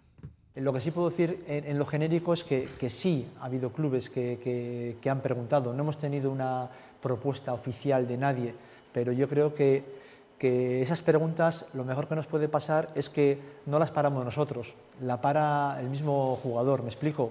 Eh, siempre hemos dicho que cuando un jugador piensa que se va a ir, ya empezó a irse hace, hace un rato, entonces ya enseguida te das cuenta eh, qué tipo de pregunta te hacen y qué tipo de, vamos a decir, de eh, cómo te cuestionan eh, por, por, por, tu jugador. tenemos jugadores con un magnífico rendimiento y tenemos jugadores francamente buenos. Es normal que, el mundo nos pregunte cuál es la situación. Han preguntado, pero nadie se ha marchado. La Real juega contra el Girona mañana y antes a las seis y media lo va a hacer en Mendizorroza Deportivo Alavés ante el Fútbol Club Barcelona. Un Alavés en el que hoy Luis García Plaza se ha congratulado por mantener a Luis Rioja dentro del grupo, a pesar del interés del Betis, y en el que ha hablado del encuentro ante el conjunto culé, que por muy mal que esté, si es que está mal, sigue siendo favorito para vencer mañana si el Alavés no hace bien su trabajo. Nosotros estamos bien. Entonces, como estamos bien, pues es, eh, puede ser un buen momento. Pero por ellos no. Ni el Barça que, que no dé su mejor versión es capaz de llegar aquí y ganarnos. Pero más fácil, además. La diferencia entre los equipos es brutal. O sea, es así. Ahora, nosotros estamos muy bien y como tú dices, ellos en un momento dado a lo mejor parece que no están tan bien como tienen que estar. Pero aún así, en nuestro mejor momento y en su mejor momento que no están buenos siguen siendo ellos los favoritos. Y el que no entienda eso no tiene ni idea de fútbol. Así de claro. Ahora, que les vamos a competir, no lo dudéis. Que vamos a salir a tope, no lo dudéis. Que vamos a ir a por ellos, no lo dudéis. Creo que este equipo lo ha demostrado ya durante todas las jornadas de campeonato que lleva. Que competimos al máximo, que vamos al máximo, que vamos a dejarnos todo en el partido, que necesitamos a nuestra gente, que necesitamos hacer eh, que esto sea una fiesta y ojalá a tres puntos, pero que en esas condiciones que te he descrito siguen siendo favoritos. Mañana seis y media, a la vez Barcelona en Mendizorroza. Y el domingo a las cuatro y cuarto en el Sadar, Osasuna Celta, el conjunto navarro que viene de jugar entre semana el miércoles y de perder ante el Barça precisamente en ese partido aplazado se enfrenta a un rival que está en la zona bajísima de la clasificación, así que es otra buena oportunidad para mantener la buena línea liga de las últimas semanas y meter una distancia casi definitiva con respecto a los puestos más bajos de la clasificación. Hoy ha comparecido ante los medios Braulio Vázquez, el director deportivo rojillo, para hacer balance del mercado invernal y fundamentalmente para referirse a dos situaciones, la marcha de Darko Brasanach al Leganés y la del Chimi Ávila al Betis. Del primero ha dicho que ha sido un ejemplo de profesional y que se despidieron ambos entre lágrimas y con un abrazo. Del segundo, más bien lo contrario duras palabras de Braulio Vázquez hacia la figura del delantero argentino y hacia cómo se ha gestionado su salida de Pamplona. Escuchad. Me dejan satisfechos porque si el Chimi hubiese dado aquí, sinceramente creo que en julio valdría más dinero, o no, menos, perdón, más no, menos. Es verdad que había otros equipos, creo que, el club en general nos hemos movido bien porque han, empezado a salir situaciones porque nosotros las hemos buscado, porque claro, si solo te focalizan una, entonces eh, creo que esa vara de medir nos vino muy bien y luego eh, satisfecho, no me gustó absolutamente nada y se lo he dicho a él en persona, salga allí la gente del Simi, no me gustó, me pareció lamentable y se lo he dicho a él privadamente, con lo cual lo digo públicamente, me da igual. Y con todo eso, creo que el ciclo del Chimi en Pamplona había terminado. Pues Osasuna no podía ofrecerle al Chimi lo que necesita y ha podido encontrar en Sevilla para reencontrarse como futbolista. Pamplona a lo mejor no le podía ofrecer eso ni Osasuna ni Pamplona y el ciclo del Chimi había acabado en, eh, en el club navarro, además de que las formas a Braulio no le han gustado nada. En fin, todo resumido. 8 menos 5, una pausa y a la vuelta nos vamos a Frontón. Zatozte, sartu ikastolan. Ibilbide oso bat daukagu prest. Aurra erdigunean jarrita, pertsona giza dimentsio osoan gara dadin. Euskaratik eta euskaraz, euskal kurrikuluma ardatz hartuta. Langile, familia eta ikasleak, lankidetzen, Euskal Herrioseko eunda malau ikastolei bultzada emanez. Gu ikastola. Zu? Etxe Barria, Blanchard, Barceló, Tella Eche, Ucelay, Oscar Domínguez, Menchugal. La Galería Lorenart presenta una extraordinaria colección de obras de arte de los autores más importantes del siglo XX y actual. Una oportunidad única al alcance de todos. Podrás adquirirlas del 3 al 12 de febrero en el Hotel Ercilla, Bilbao. En Radio Euskadi, Quirol al día. Campeonato de Parejas 2024. Hoy viernes, además de fútbol, tenemos pelota porque se abre la jornada 12 del Parejas. Lo va a hacer en Amorebieta, con el partido entre Lasso y Urruti, que repite, eh, junto a Pe, perdón, junto no contra, Peyo Echeverría y José Javier Zabaleta. Yago Barrosegue, ¿qué tal, Arracha León? Zabaleta está para jugar, Aranguren no, por eso repite Urruti, en un partido en el que unos buscan aferrarse a la opción de estar todavía en la pelea por las semis y otros no perder la plaza de privilegio que tienen en la clasificación. Sí, por ejemplo, Pello Zabaleta llegan con siete victorias, las mismas que Artola y Maz en la pelea por la segunda plaza. Veremos el estado de forma del zaguero de Charren, lesionado, como sabes, el sábado en el Abrit, dada su conformidad para jugar hace apenas 24 horas. Después de probar el estado de su muslo derecho, Echevarría, Echeverría, Zabaleta llegan después de dos derrotas de forma consecutiva. Un partido, por tanto, abierto con opciones diferentes, con eh, eh, aspiraciones diferentes en cada una de las eh, parejas. Escuchamos a Pello Echeverría. Contra, contra unos grandes rivales que ya se vio el otro día, que, que bueno, hicieron un partido durísimo y un muy buen partido. El sábado acababa con problemas musculares Mikel Urrotecochea su partido con Lasso en el Vizcaya. Volvió al parejas en la zaga el, de Zarátamo, que dio un buen nivel en el triunfo 22-20 sobre Altuna Martija. Urruti codo con codo esta noche con José Javier Zabaleta, uno de los mejores zagueros, si no el mejor del campeonato. A ver si me puedo defender, a ver si me encuentro cómodo en la cancha y puedo disfrutar del partido. Urruti por Aranguren, con mal de manos tratando de sumar la cuarta victoria, están a dos del playoff eh, tanto Lasso como él. Además, en esta noche en Amorvita se va a vivir el debut de un nuevo pelotari. En el torneo Serie B se produce ese estreno con Baiko, el de Caine Liciaga, zaguero de Astigarraga, que con Alberdi va a jugar contra de la Fuente Vicuña. Su punto fuerte lo tesoraba el propio pelotari. Eskubiekin, gehien bat eskubiakin eskubia da nere punto fuerte esango nuke ez. Ezkerra, bueno, moldatzen naiz, defensako eta ondena ondo, baina punto klabean ni uste eskubia dela nerea.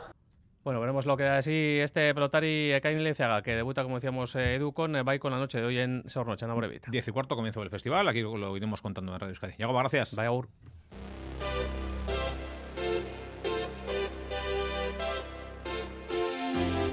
Recta final, finalísima ya de Quirol al día en esta segunda edición para contaros que hoy también tenemos baloncesto. Enseguida van a comenzar los tres partidos que implican a los equipos vascos en la jornada 20 de la Liga Femenina y de Causcotren eh, contra el Celta.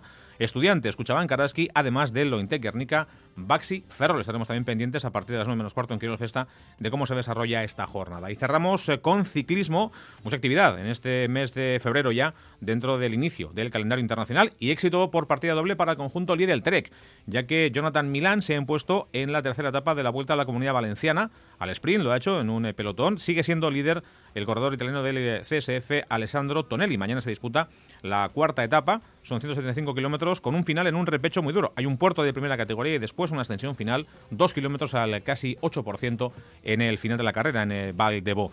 El otro corredor del, del Lidl Trek que se ha impuesto hoy ha sido Mats Pedersen en la, en la tercera jornada, aunque es la segunda realmente en recorrido, de la estrella de Besés. Ha ganado al sprint también, como es habitual, aunque con seis segunditos escapándose un poquito por delante del resto del pelotón y se ha colocado como nuevo líder de la clasificación general. Mientras que en el Alula Tour ha ganado Tim Merlier, el corredor del conjunto Quick Step en la cuarta jornada y también es el líder de la carrera. Apuntes que nos llevan prácticamente hasta las 8. Enseguida continúa Campara en Radio Euskadi. Nosotros volveremos a partir de las 9 menos cuarto con Quirol Festa para contaros lo que dé de sí el Festival de Pelota en Amorebieta, la jornada de básquet femenino y, por supuesto, como plato fuerte, el partido de San Mamés desde las 9, Athletic Mallorca. Se abre la jornada en Primera División y el conjunto rojiblanco quiere volver a ganar después de dos partidos sin haber sumado los tres puntos. A las 9 menos cuarto, más deporte Quirol Festa aquí en Radio Euskadi. Hasta luego.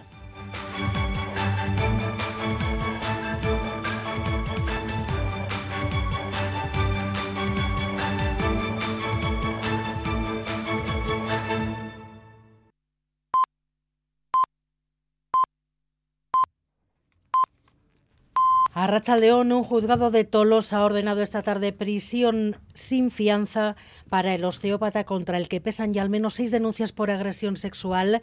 David Beramendi.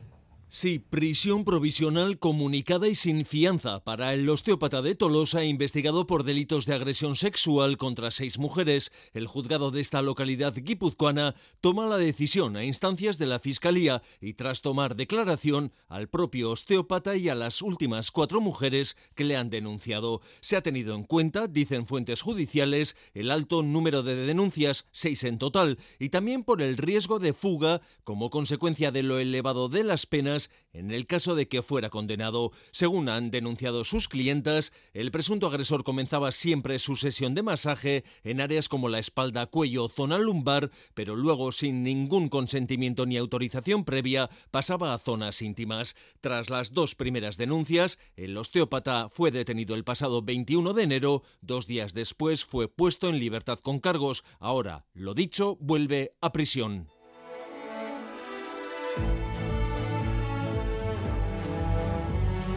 Gambara con Arancha García. Y además, Sumar y Podemos solo a falta parece de verbalizar la ruptura. No habrá acuerdo, aunque parece que ni uno ni otro quiere ser quien la anuncie. Nadie anuncia la ruptura, pero ambos la confirman de facto. Sumar, Esqueranitza y Ecuo presentarán mañana un preacuerdo para ir juntos, John Fernández Muro. Sí, con Podemos al margen sumar, Esqueranitza y Verdea Queco van a presentar mañana un preacuerdo para ir juntos a esas elecciones al Parlamento Vasco. En los anteriores comicios autonómicos, los de 2020, Esqueranitza se presentó de la mano de Podemos, mientras que Ecuo lo hizo en solitario. Las tres formaciones, Sumar, Esqueranitza y Ecuo, se presentarán bajo la marca Sumar. Los detalles del preacuerdo los anunciarán mañana en comparecencia conjunta a las once y cuarto de la mañana. Allí estarán Alba García, candidata al Endacari de Sumar, John Hernández de Esqueranitza y Carmen Muñoz de Verde Aquecuo. Ruptura no verbalizada, pero parece que irreversible sumar anunciando ese preacuerdo con el resto de socios del espacio El Carrequín y Podemos comenzando la precampaña en solitario. Esta tarde ha proclamado a su candidata Ainhoa Iglesia. La escenografía ya daba que pensar en un acto en el que Miren Gorrochategui era proclamada candidata al Endacari por Podemos, banderas moradas, un vídeo de apoyo de Yone Belarra y gritos de sí se puede como telón de fondo. Sin mencionar a Sumar ni una sola vez, Gorrochategui ponía en valor el trabajo que ella y su formación vienen haciendo en la Cámara Vasca. Es una candidatura que no cae del cielo. Esta candidatura no surge de la nada acoge la experiencia y el hacer. Yo quise poner en valor el trabajo que habíamos hecho en el Parlamento Vasco a lo largo de la legislatura. Bien, pues hoy tenemos un reconocimiento público, no solo, pero también a este trabajo. Y es ahí donde tenemos que poner todas nuestras fuerzas, sin vetos y sin líneas rojas. Ignorando que a esa hora seguía en el aire la incógnita sobre una coalición de la izquierda confederal, la candidata morada se centraba en el resto de adversarios para subrayar que Podemos es la única opción real para que haya un gobierno de izquierdas, ya que el denominador común entre el resto es que no conciben un gobierno sin el PNV, sin la derecha vasca, decía, ahora que hasta EH Bildu se ha abierto a gobernar con los yelchales. Podemos es ahora, decía, más importante que nunca. Miquel Segovia, Arrachaldeón. Arrachaldeón. Oscar Bañuelos, Arrachaldeón, ¿qué tal? Aupa, Arrachaldeón. Amaya Fano, Arrachaldeón. Arrachaldeón. Bueno, pues definitivamente parece que estamos ante la escenificación de la división definitiva del espacio. El Carrequín, podemos sumar, Amaya.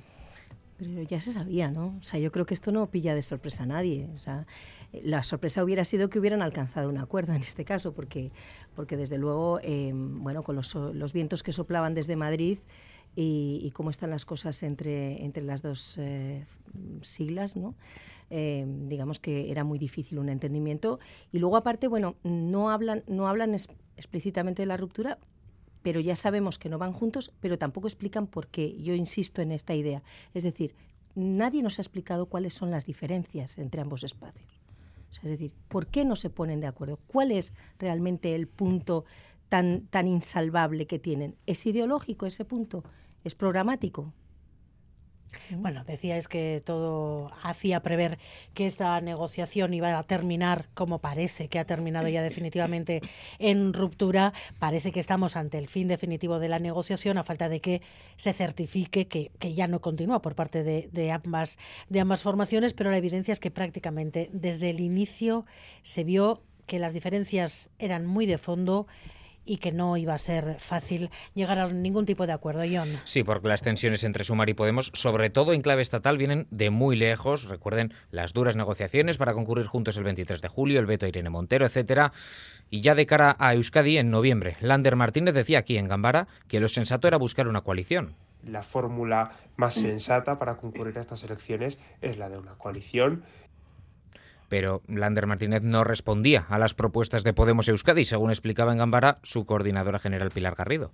Le pedimos feedback, por decirlo de alguna manera, y así como es que era Nietzsche y Eco, desde luego sí que nos dieron ¿no? algunos eh, matices. Lander no, no, no, no, ha no, ha respondido.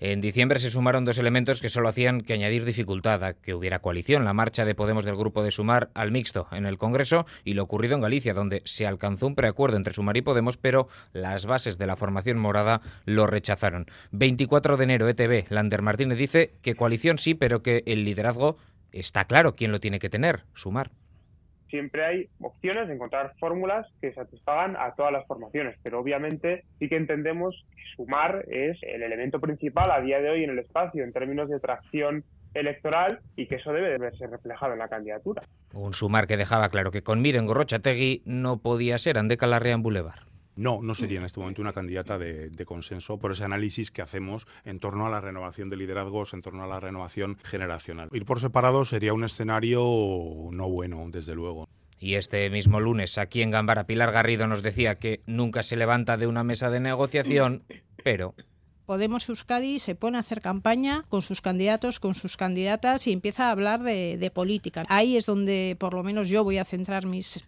energías. Creo que Podemos Euskadi también y lo que tenga que, que venir será.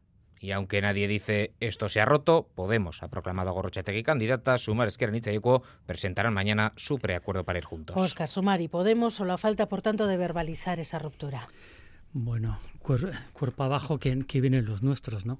Eh, a mí me parece que, era algo, como decía Maya, que, todos eh, sabíamos que se iba a producir, sobre todo porque llevan ya unas semanas largas eh, donde están poniendo que lo más importante es la carga de la prueba. ¿Quién ha sido el que ha cometido el error de que, produzca que, no vayamos en una, en una lista conjunta? Entonces, claro, cuando uno está pensando en cómo romper y a quién echar la culpa, es evidente que no tiene ninguna, ninguna idea de que esa negociación fructifique.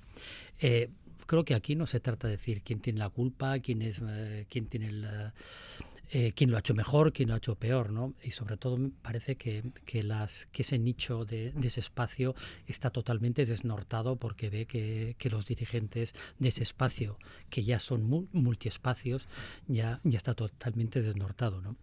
Eh, antes decía Maya, eh, hay cosas insalvables, pero las cosas insalvables posiblemente no sean ni, ni, la, ideología, ni la estrategia, ni los programas políticos, sino son lo que siempre separa y más a ese espacio, y lo hemos visto durante muchísimo tiempo, lo vimos en el Partido Comunista de España, lo hemos visto en Izquierda Unida, en Esquerda Túa, lo hemos visto durante muchísimos años. Tienen ese gen, ese mal gen de, eh, al cabo de unos ciertos años, destrozar lo que han construido, y ojo, no les fue mal cuando lo construyeron bien, ¿no? Nada más que recordar eh, el, el primer Podemos que salió de Magariños tras el 15M. Pero bueno, las cosas eh, están así y, bueno, pues se presentarán hoy el ITV Focus, que luego, eh, luego hablaremos de ello. Hablaremos porque también hay pues, efectos pues de dice, que Pues dice lo que dice, que igual pues igual ninguno de los llega, llega al 3%, porque el que llega tiene, tiene el 4%, ¿no? Entonces ese espacio se queda, se queda huérfano y ahí es donde seguramente va a perder todo, porque en unas elecciones como las que prevemos todos, que van a estar ahí, ahí, y va a haber un partido eh, que, no, que no tiene resultado, pues el voto útil de ese espacio igual va a algo que, que igual es inútil y va a otras fuerzas políticas. Miquel.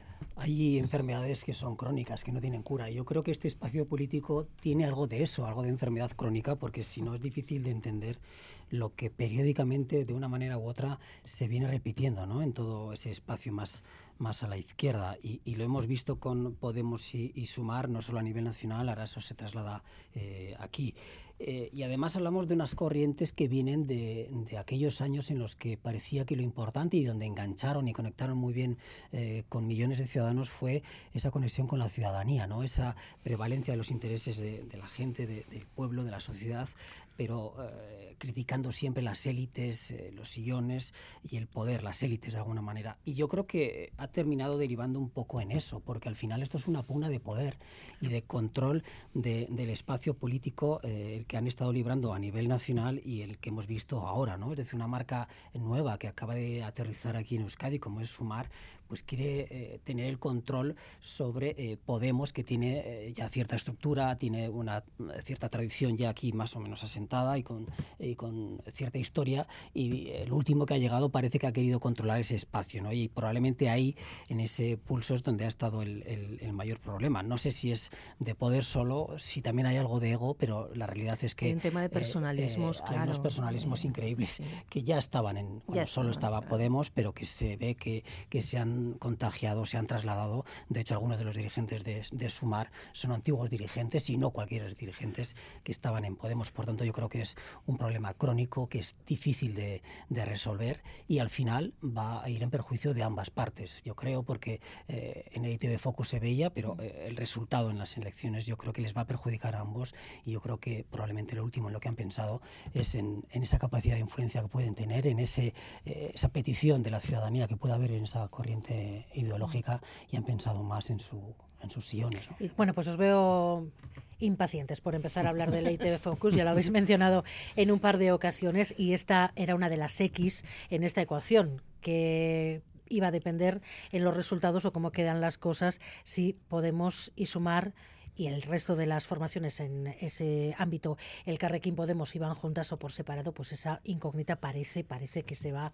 despejando. Bueno, vamos con, con los datos. Estamos con la primera encuesta para las autonómicas de primavera, con los principales candidatos ya lanzados, Pradales, Ochandiano, Andueza, de Andrés, solo con esa incógnita de la izquierda confederal, incógnita ya parece que despejada, pero de momento no oficializada, y lo que tenemos es un panorama muy abierto, el más abierto en dos décadas. El PNV volvería a ganar, pero sin la distancia y la comodidad de los últimos 12 años. Se le acerca EH Bildu y el Partido Socialista parece que podría tener un papel más decisivo, bastante más decisivo del que tiene ahora. John. Sí, así lo indica este ITV Focus. Victoria ajustada del PNV que bajaría tres escaños de 31 a 28. Le sigue de cerca Euskal Herria Bildu como la formación que más crece, cinco escaños más hasta los 26. Así que los 10 escaños que le separan actualmente se reducirían a tan solo dos.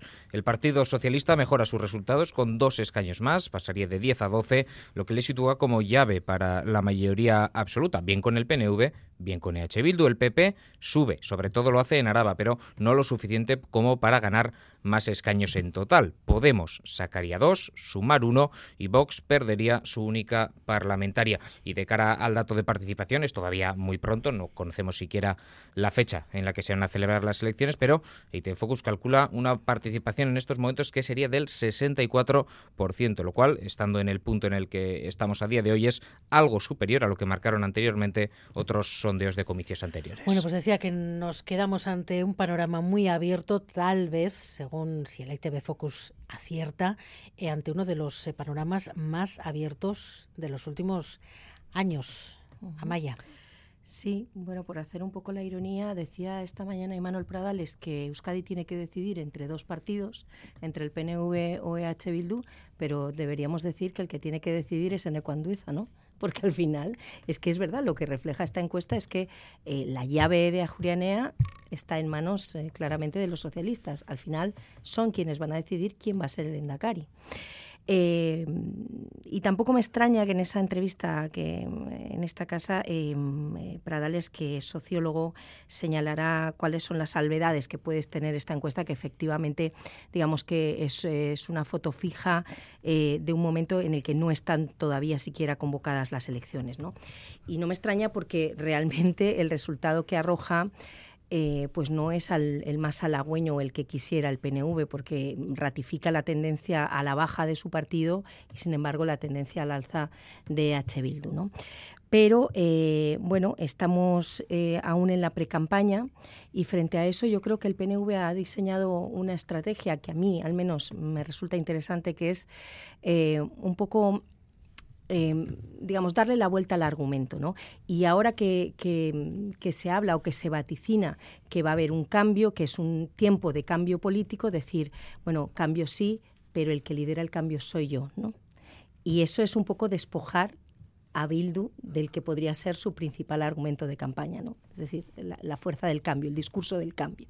El discurso del cambio en este momento Em, bueno, e, es la estrategia sobre la que pivota la campaña de, de, Imanol Pradales. ¿no? Habrá que ver si eso va a tener resultado o no.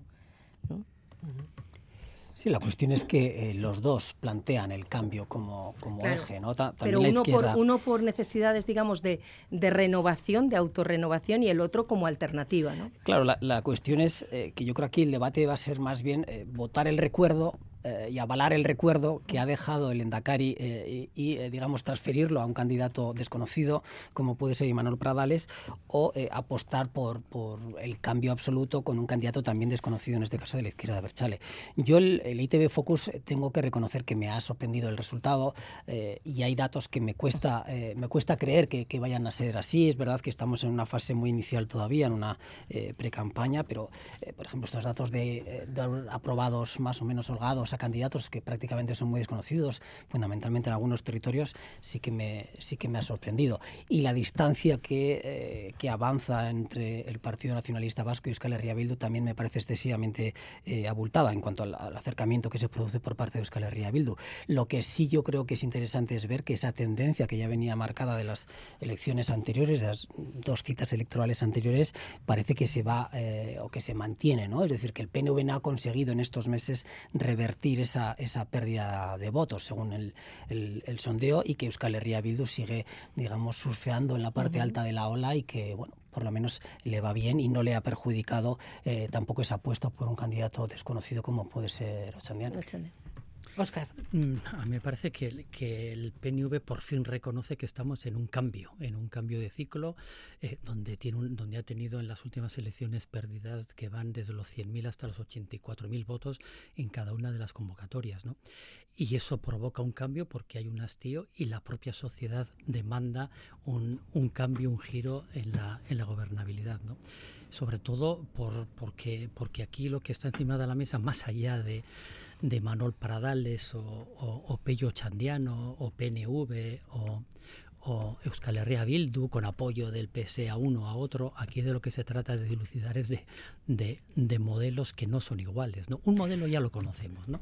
Pero el, otro modelo- no, Oscar, y eso No, es donde, bueno, ahí pues es donde vamos, yo veo a pues Bildu un poco Pues retardada. eso, pues eso es lo que yo creo que tendrá que demostrar que su modelo es válido. Experiencias tiene y también en los apoyos de la, de la gobernabilidad para mejorar la vida de la gente, experiencia también tiene. Y lo ha demostrado en su pragmatismo estos últimos años.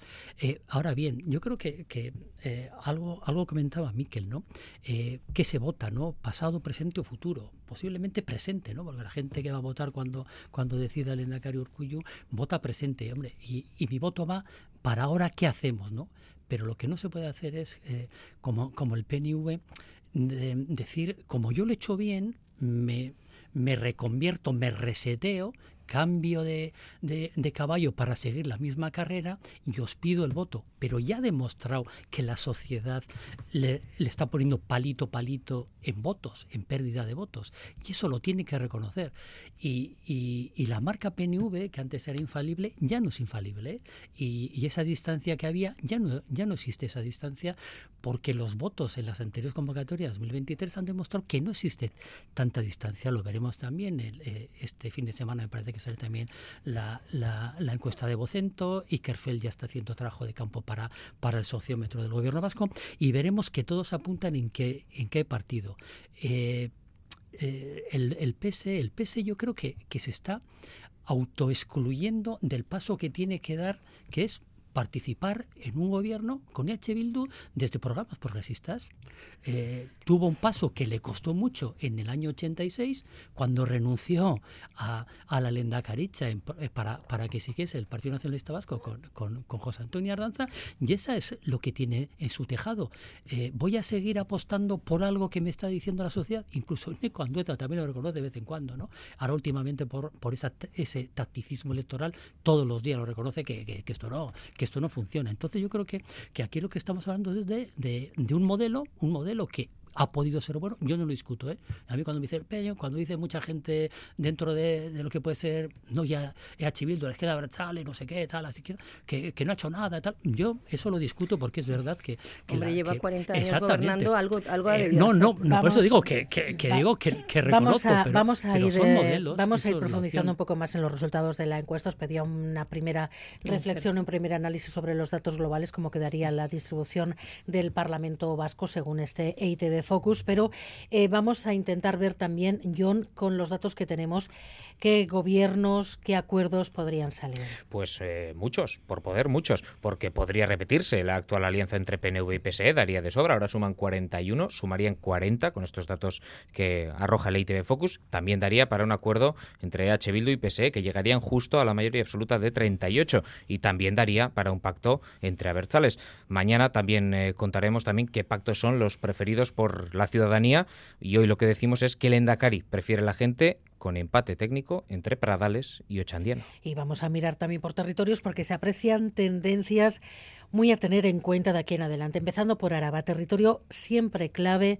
En este momento no hay empate. Empate con una ventaja mínima del PNV. En este momento ITV Focus arroja un empate en escaños. En Araba, entre las dos formaciones, empate a 8. Y lo mismo pasa con la tercera y la cuarta posición disputada entre el PSE y el PP, ya que Araba es el territorio donde más suben los populares. Donde el PNV apunta a sus victorias en Vizcaya, gana con solvencia, aunque sufre un desgaste de 4 puntos. EH Bildu sube más de 5 puntos, lo cual reduce a la mitad la distancia que les separó en 2020 en Vizcaya. Y el PSE sí araña en este territorio un escaño más. El PP podría perder uno. Y por último, en Guipúzcoa, dos apuntes para cerrar. EH Bildu se consolida como primera fuerza y es el territorio donde más sube el PSE. Álava va a ser el territorio clave estas elecciones.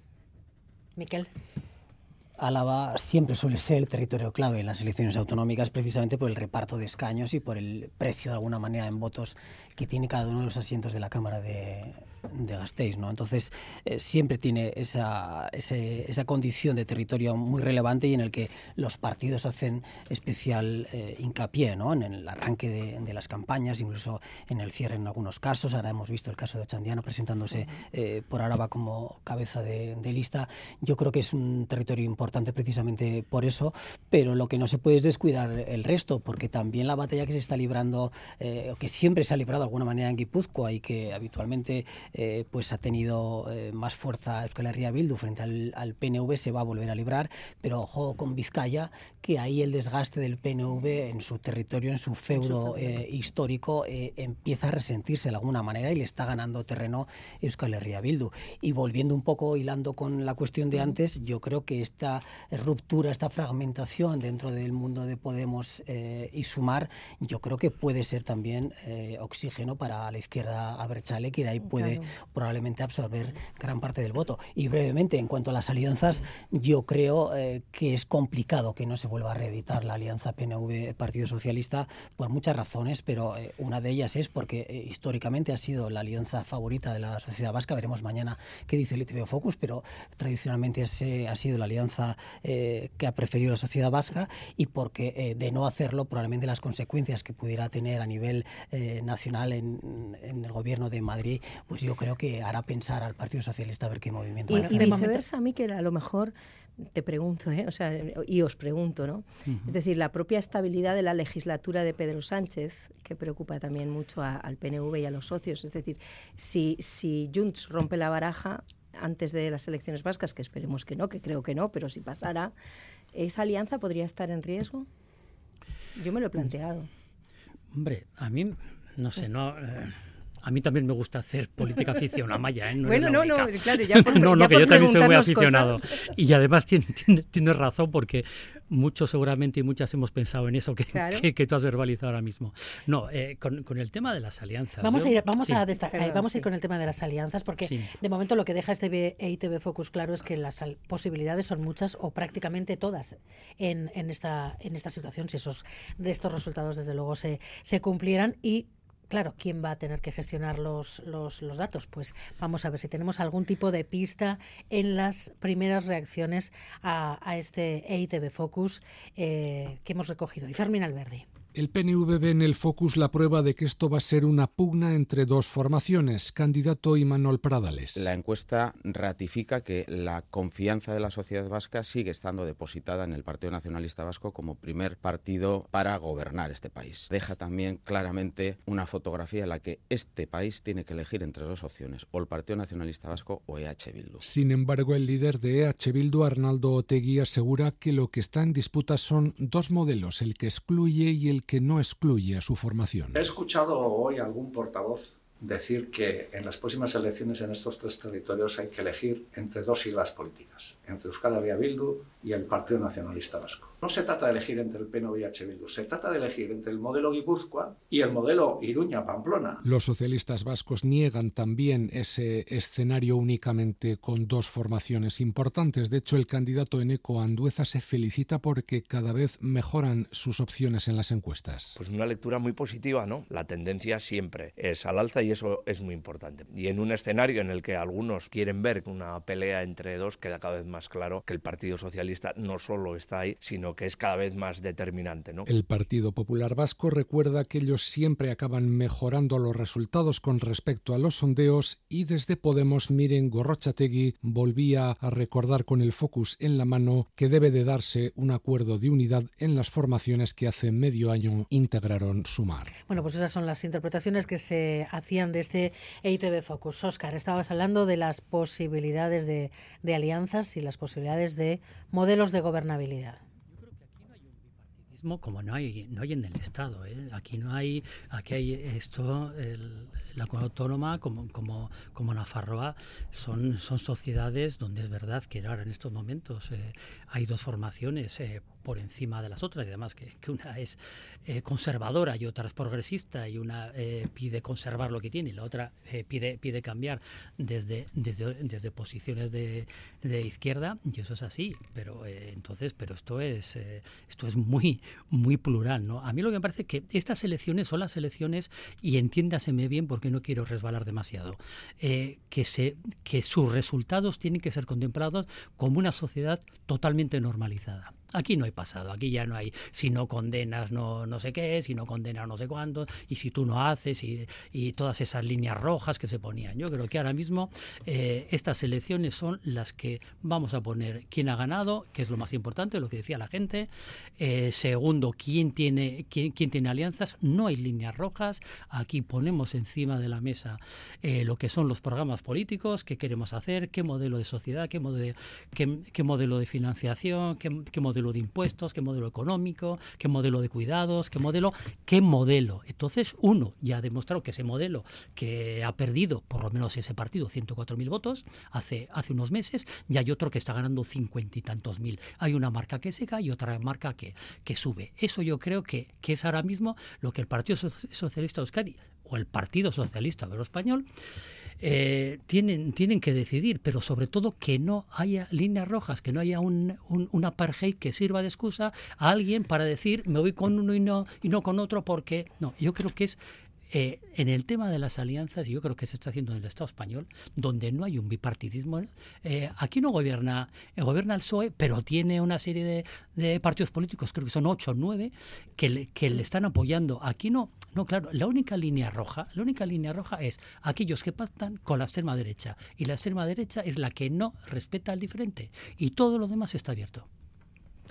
Sí, yo estoy de acuerdo, pero retomando esto que decías tú de los modelos, y voy a insistir un poco en que, en que mm, cuando uno pretende ser alternativa, cuando un partido pretende ser la alternativa de gobierno, tiene que dejar muy claro por qué es alternativa. Es decir, qué es lo diferente que ofrece. ¿no?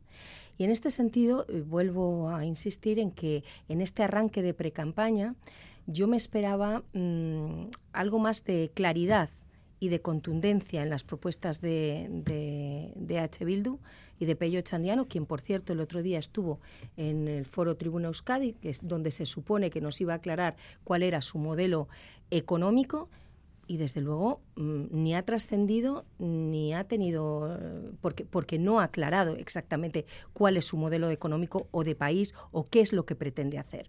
Yo creo que eso es fundamental, o sea, si pretendes ser la diferencia, tienes que explicar en qué eres diferente. Y yo ahí eh, veo eh, replegado y a veces hasta un poco acobardado, entiéndaseme bien, a EH Bildu, como si estuviera temeroso de, de generar cierto miedo, cierta prevención en el centro sociológico de este país, que yo creo que es más conservador de lo que, de lo que pensamos, ¿no? más conservador que progresista.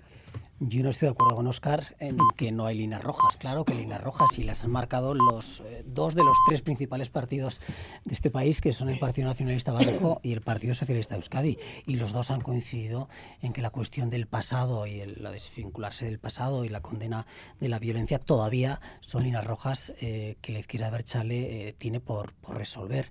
Y son las que están complicando ese juego de alianzas y la que está dificultando que el Partido Socialista pues se abra a un entendimiento con, con Euskal Herria Bildu, que yo también creo que todavía está lejos de que se pueda producir. Y luego intentar trasladar el modelo de Navarra o de Iruña eh, aquí, yo creo que es un error, porque ni la sociedad vasca ni la situación de los partidos eh, en Euskadi es la misma que la de las formaciones en, en Navarra. Eh, y yo creo que intentar mimetizar ambos escenarios es un error, porque son realidades muy diferentes social y políticamente. Yo, dos, dos cuestiones. Líneas rojas. El Partido Socialista Obrero Español, no Sánchez, no pone línea roja. No pone línea roja el apoyo de, de H. Bildu. Eh, eh, Chivite, en, el gobierno de Navarra, no pone líneas rojas. Cuando, eh, cuando se echa a, UPN, porque es de esos partidos que pacta con la extrema derecha, que, que no respetan al, al, diverso, al que no es como ellos, no, no ve líneas rojas. Aquí yo creo que, que, la línea roja, lo del pasado, es es, la excusa quien, quien no quiere asumir que hay un cambio de ciclo. Lo primero que debemos asumir todos, y yo creo que ya el Partido Nacionalista Vasco lo está haciendo, Pradales está hablando de, de cambio, de resetear, es que las cosas han cambiado. Hemos sufrido una violencia, hemos sufrido un terrorismo de todos los signos, con unas víctimas de, de todas las violencias. también la transición fue un cambio de ciclo y eso no eliminaba de sopetón las responsabilidades del franquismo y de, los, Y de los abusos de policiales y de, hecho, cuestiones. Fue un cambio de, ciclo. Por tanto... de, hecho, de hecho, sí que lo olvidó porque, porque esa ley de amnistía fue una ley de punto final. Fíjate cómo nos engañaron. Pero bueno, no quería seguir por esa, por esa historia. Entonces, aquí de, lo, aquí de lo que se trata es cuando alguien define eh, por qué el Partido Nacionalista Vasco, por qué H. Bildu, por qué el Partido Socialista de Euskadi, por qué el Carrequín Podemos, por qué Sumar pueden formar un gobierno, pueden hacer acuerdos de país, está hablando de normalizar este país. Es, que yo creo que es lo, este es el modelo. El modelo de nuevas alianzas es el modelo primordial de, de, lo que tiene que pasar. Y yo creo que, que, la normalización, la convivencia, parte de eso, de que haya gobiernos donde no haya líneas rojas, donde el Partido Nacionalista Vasco eh, y H. Bildu puedan llegar a acuerdos de país, aunque no formen gobierno, donde el Partido Socialista de Euskadi, aunque no forme gobierno, pueda llegar a acuerdos de país, se pueda sacar una ley de, de, cambio climático. Es que eso, es lo que pide la gente. Claro, y pero eso se hace. también porque H. Bildu también lo hace. Lo que no puede ser es la fórmula caduca del pasado y de la exclusión. Y es, eh, Diputación de Guipúzcoa, eh, tengo una diputada general que no saca los presupuestos. Ese, eso es equilibrio, eso es certidumbre. Ayuntamiento de Gasteiz, tengo una... Le, gana lista más votada Rocío Vitero, no sale alcaldesa. ¿Qué hace H. Bildu? Porque el Partido Popular, que es el que mantiene el que ha mantenido a Rocío Vitero en, el, en la alcaldía, ¿qué hace? Dar presupuestos. Eso se llama responsabilidad. Es que si no, no se puede entender de otra forma. Es que ese es el cambio de ciclo. El cambio de ciclo es que no hay líneas rojas, que esto es un país que hemos sufrido muchísimo, todos y todas, pero ese es el cambio, yo creo, que no hay líneas rojas, salvo aquellas, insisto, que pactan con la extrema derecha que no respeta el diferente. Bueno, vamos a ir cambiando de tema. Eh, era uno de los asuntos de, la jornada, desde luego, este EITV Focus que les venimos contando aquí en los medios de Euskal Irrati Televista, pero tenemos eh, invitado porque los agricultores están decididos a movilizarse en Bayene el día 9 eh, aquí. Entre tanto, las principales asociaciones agrarias se han reunido hoy con el ministro de Agricultura. Andoni García, responsable de Acción Sindical de COAG. Arrachaldeón. Arrachaldeón. ¿Por qué dicen basta? ¿Por qué han decidido movilizarse? Bueno, pues eh, ya por, por frustración, cansancio, malestar eh, de tantas y tantas eh, normativas y de políticas agrarias que a lo largo de los años han ido destruyendo a la pequeña y mediana agricultura, albaserritarra, políticas agrarias que realmente no responden y no han respondido a los objetivos que para los cuales se creaba. Han creado un montón de burocracia que es la misma la que lleva por delante a los pequeños eh, eh, agricultores, las arritarras, y al mismo tiempo esa, esa política agraria choca absolutamente con los acuerdos de libre comercio y la política comercial europea acuerdos de libre comercio que en este momento se está negociando como Mercosur, pero acuerdos de libre comercio como Nueva Zelanda que facilita la entrada, por ejemplo, de, carne de cordero que nos va a destruir aquí la, producción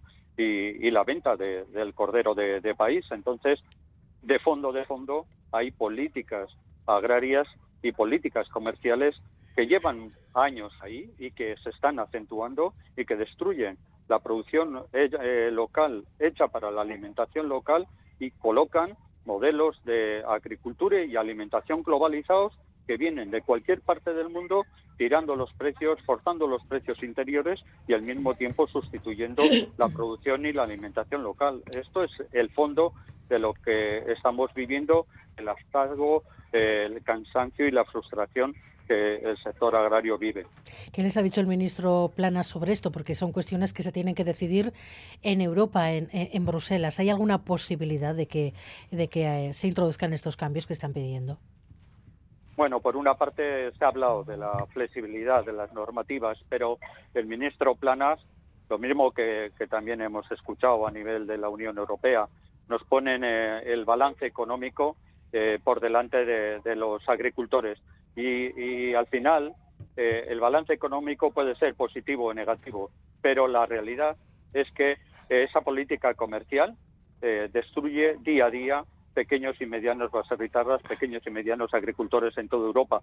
Y si no se aborda esto, si no se aborda, qué pasa con esos acuerdos de libre comercio, realmente otras, eh, otros cambios políticos eh, no serán factibles. De hecho, eh, no, no son una solución y estamos viendo ¿no? una política agraria que intenta vestirse de, verde, pero que realmente no está dirigida para eso, no está dirigida para la agricultura que, respete el medio ambiente, que, que produzca alimentos para la población local, está hecha para grandes empresas, que es lo que está ocurriendo, fondos de inversión ocupando tierra, producción y agua en, muchos, en muchas partes del Estado o también a nivel europeo.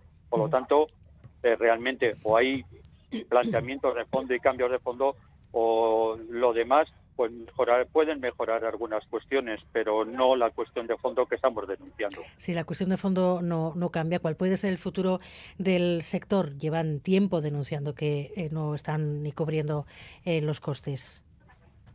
Realmente, eh, a ver, siempre tenemos, y por eso estamos movilizándonos, por eso estamos luchando, decimos que hay futuro, pero para ese futuro tienen que cambiar las políticas en todos los niveles, que es lo que se está planteando. A nivel europeo, Ministerio de Agricultura y eh, Gobierno Vasco, Gobierno de Navarra, administraciones más cercanas.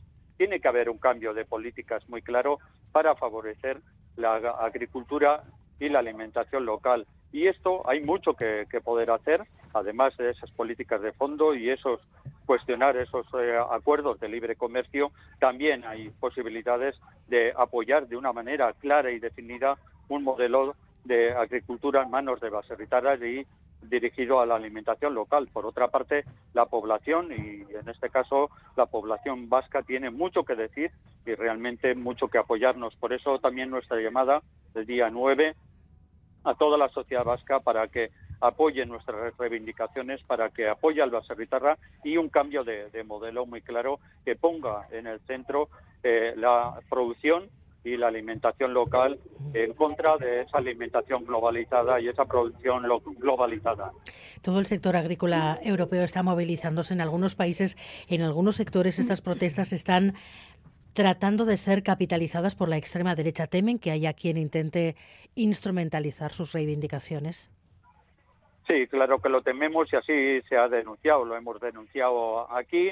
Eh, realmente no hay escrúpulos y la extrema derecha en muchas partes de Europa, en el Estado español, está intentando capitalizar ese, ese malestar, pero realmente lo que plantean no, es ni soluciones, es la utilización del, del sector agrario y sus planteamientos chocan absolutamente con lo que necesitan el baserritarra, con lo que necesitan los agricultores y lo que necesita la, la sociedad. Es, es terrible que veamos esa utilización. Pedimos de una manera muy clara que no se utiliza el sector agrario, que rechazamos profundamente esa utilización y desde luego más cuando nada de lo que plantean son soluciones eh, que necesitamos y que necesita la, la población en general. Andoni García, responsable de Acción Sindical de COAG. Gracias por estar en Gambara. Raza León. Raza León. Bueno, pues eh, panorama complicado el que tiene, eh, sobre todo el pequeño base ritarra y el, en explotaciones pequeñas como las que como las que tenemos aquí en, en Euskadi, ¿no, Amaya? Sí, sí, bueno, es evidente el descontento, el descontento del campo, de la gente que se dedica al agro es, es terrible eh, y como tú decías, es, es un tema eh, que lleva tiempo y que, que se extienden por toda Europa y que desde luego va a estar muy presente en las próximas elecciones europeas, seguro. Eh, y bueno, es que yo creo que las políticas agrarias europeas de alguna manera ah, se demuestra que han fracasado, ¿no? Porque es que qué sentido tiene que nosotros pudiendo producir tengamos que importar lo que podemos producir y estemos subvencionando para no producir a los agricultores. Es que es, que es fuera de toda lógica, de alguna manera, ¿no? O sea, está, esto que decía, la, la, lógica está globalizada. No, sé, es que va contra, contra nuestros propios intereses, ¿no? contra los intereses de, los agricultores que desde luego lo están pasando muy mal y que cada vez son más gente las que dice que, no hay campo sostenible si no es rentable. ¿no? Y yo, yo estoy de acuerdo con eso. Un colectivo que venía ya hace tiempo quejándose y que, que es verdad que no, no lo ha hecho de manera generalizada eh, desde hace ya bastante tiempo, pero hemos visto cómo ha estallado prácticamente en todos los países europeos. Ahora lo vemos también, también aquí.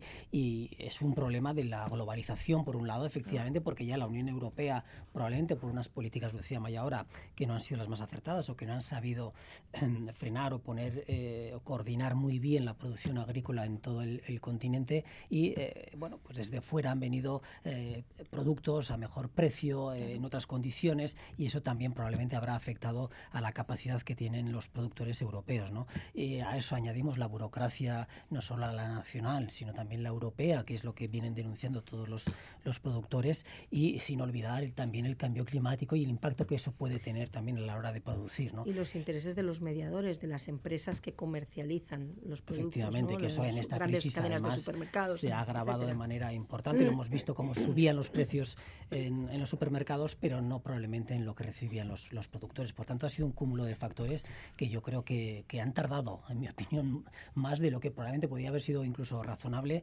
eh, pero bueno, que ahora yo creo que esto ya no tiene parada y lo lamentable es esa utilización política que se puede hacer de una protesta absolutamente razonable.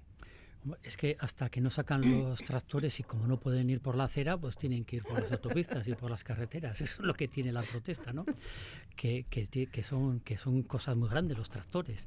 Pero, pero claro, es que, es que estas cosas, y, y comentaba a mí, que la, la, globalidad no, no, se, no, no se afina por el proteccionismo. Aquí nadie está pidiendo eh, ayudas de ayudas de Estado. Lo que sí que está haciendo es que, que el cordero de Nueva Zelanda o las fresas de Marruecos pues no, no vengan a la mitad de precio de lo que, de lo que estamos produciendo aquí yo creo que no es mucho pedir, ¿no?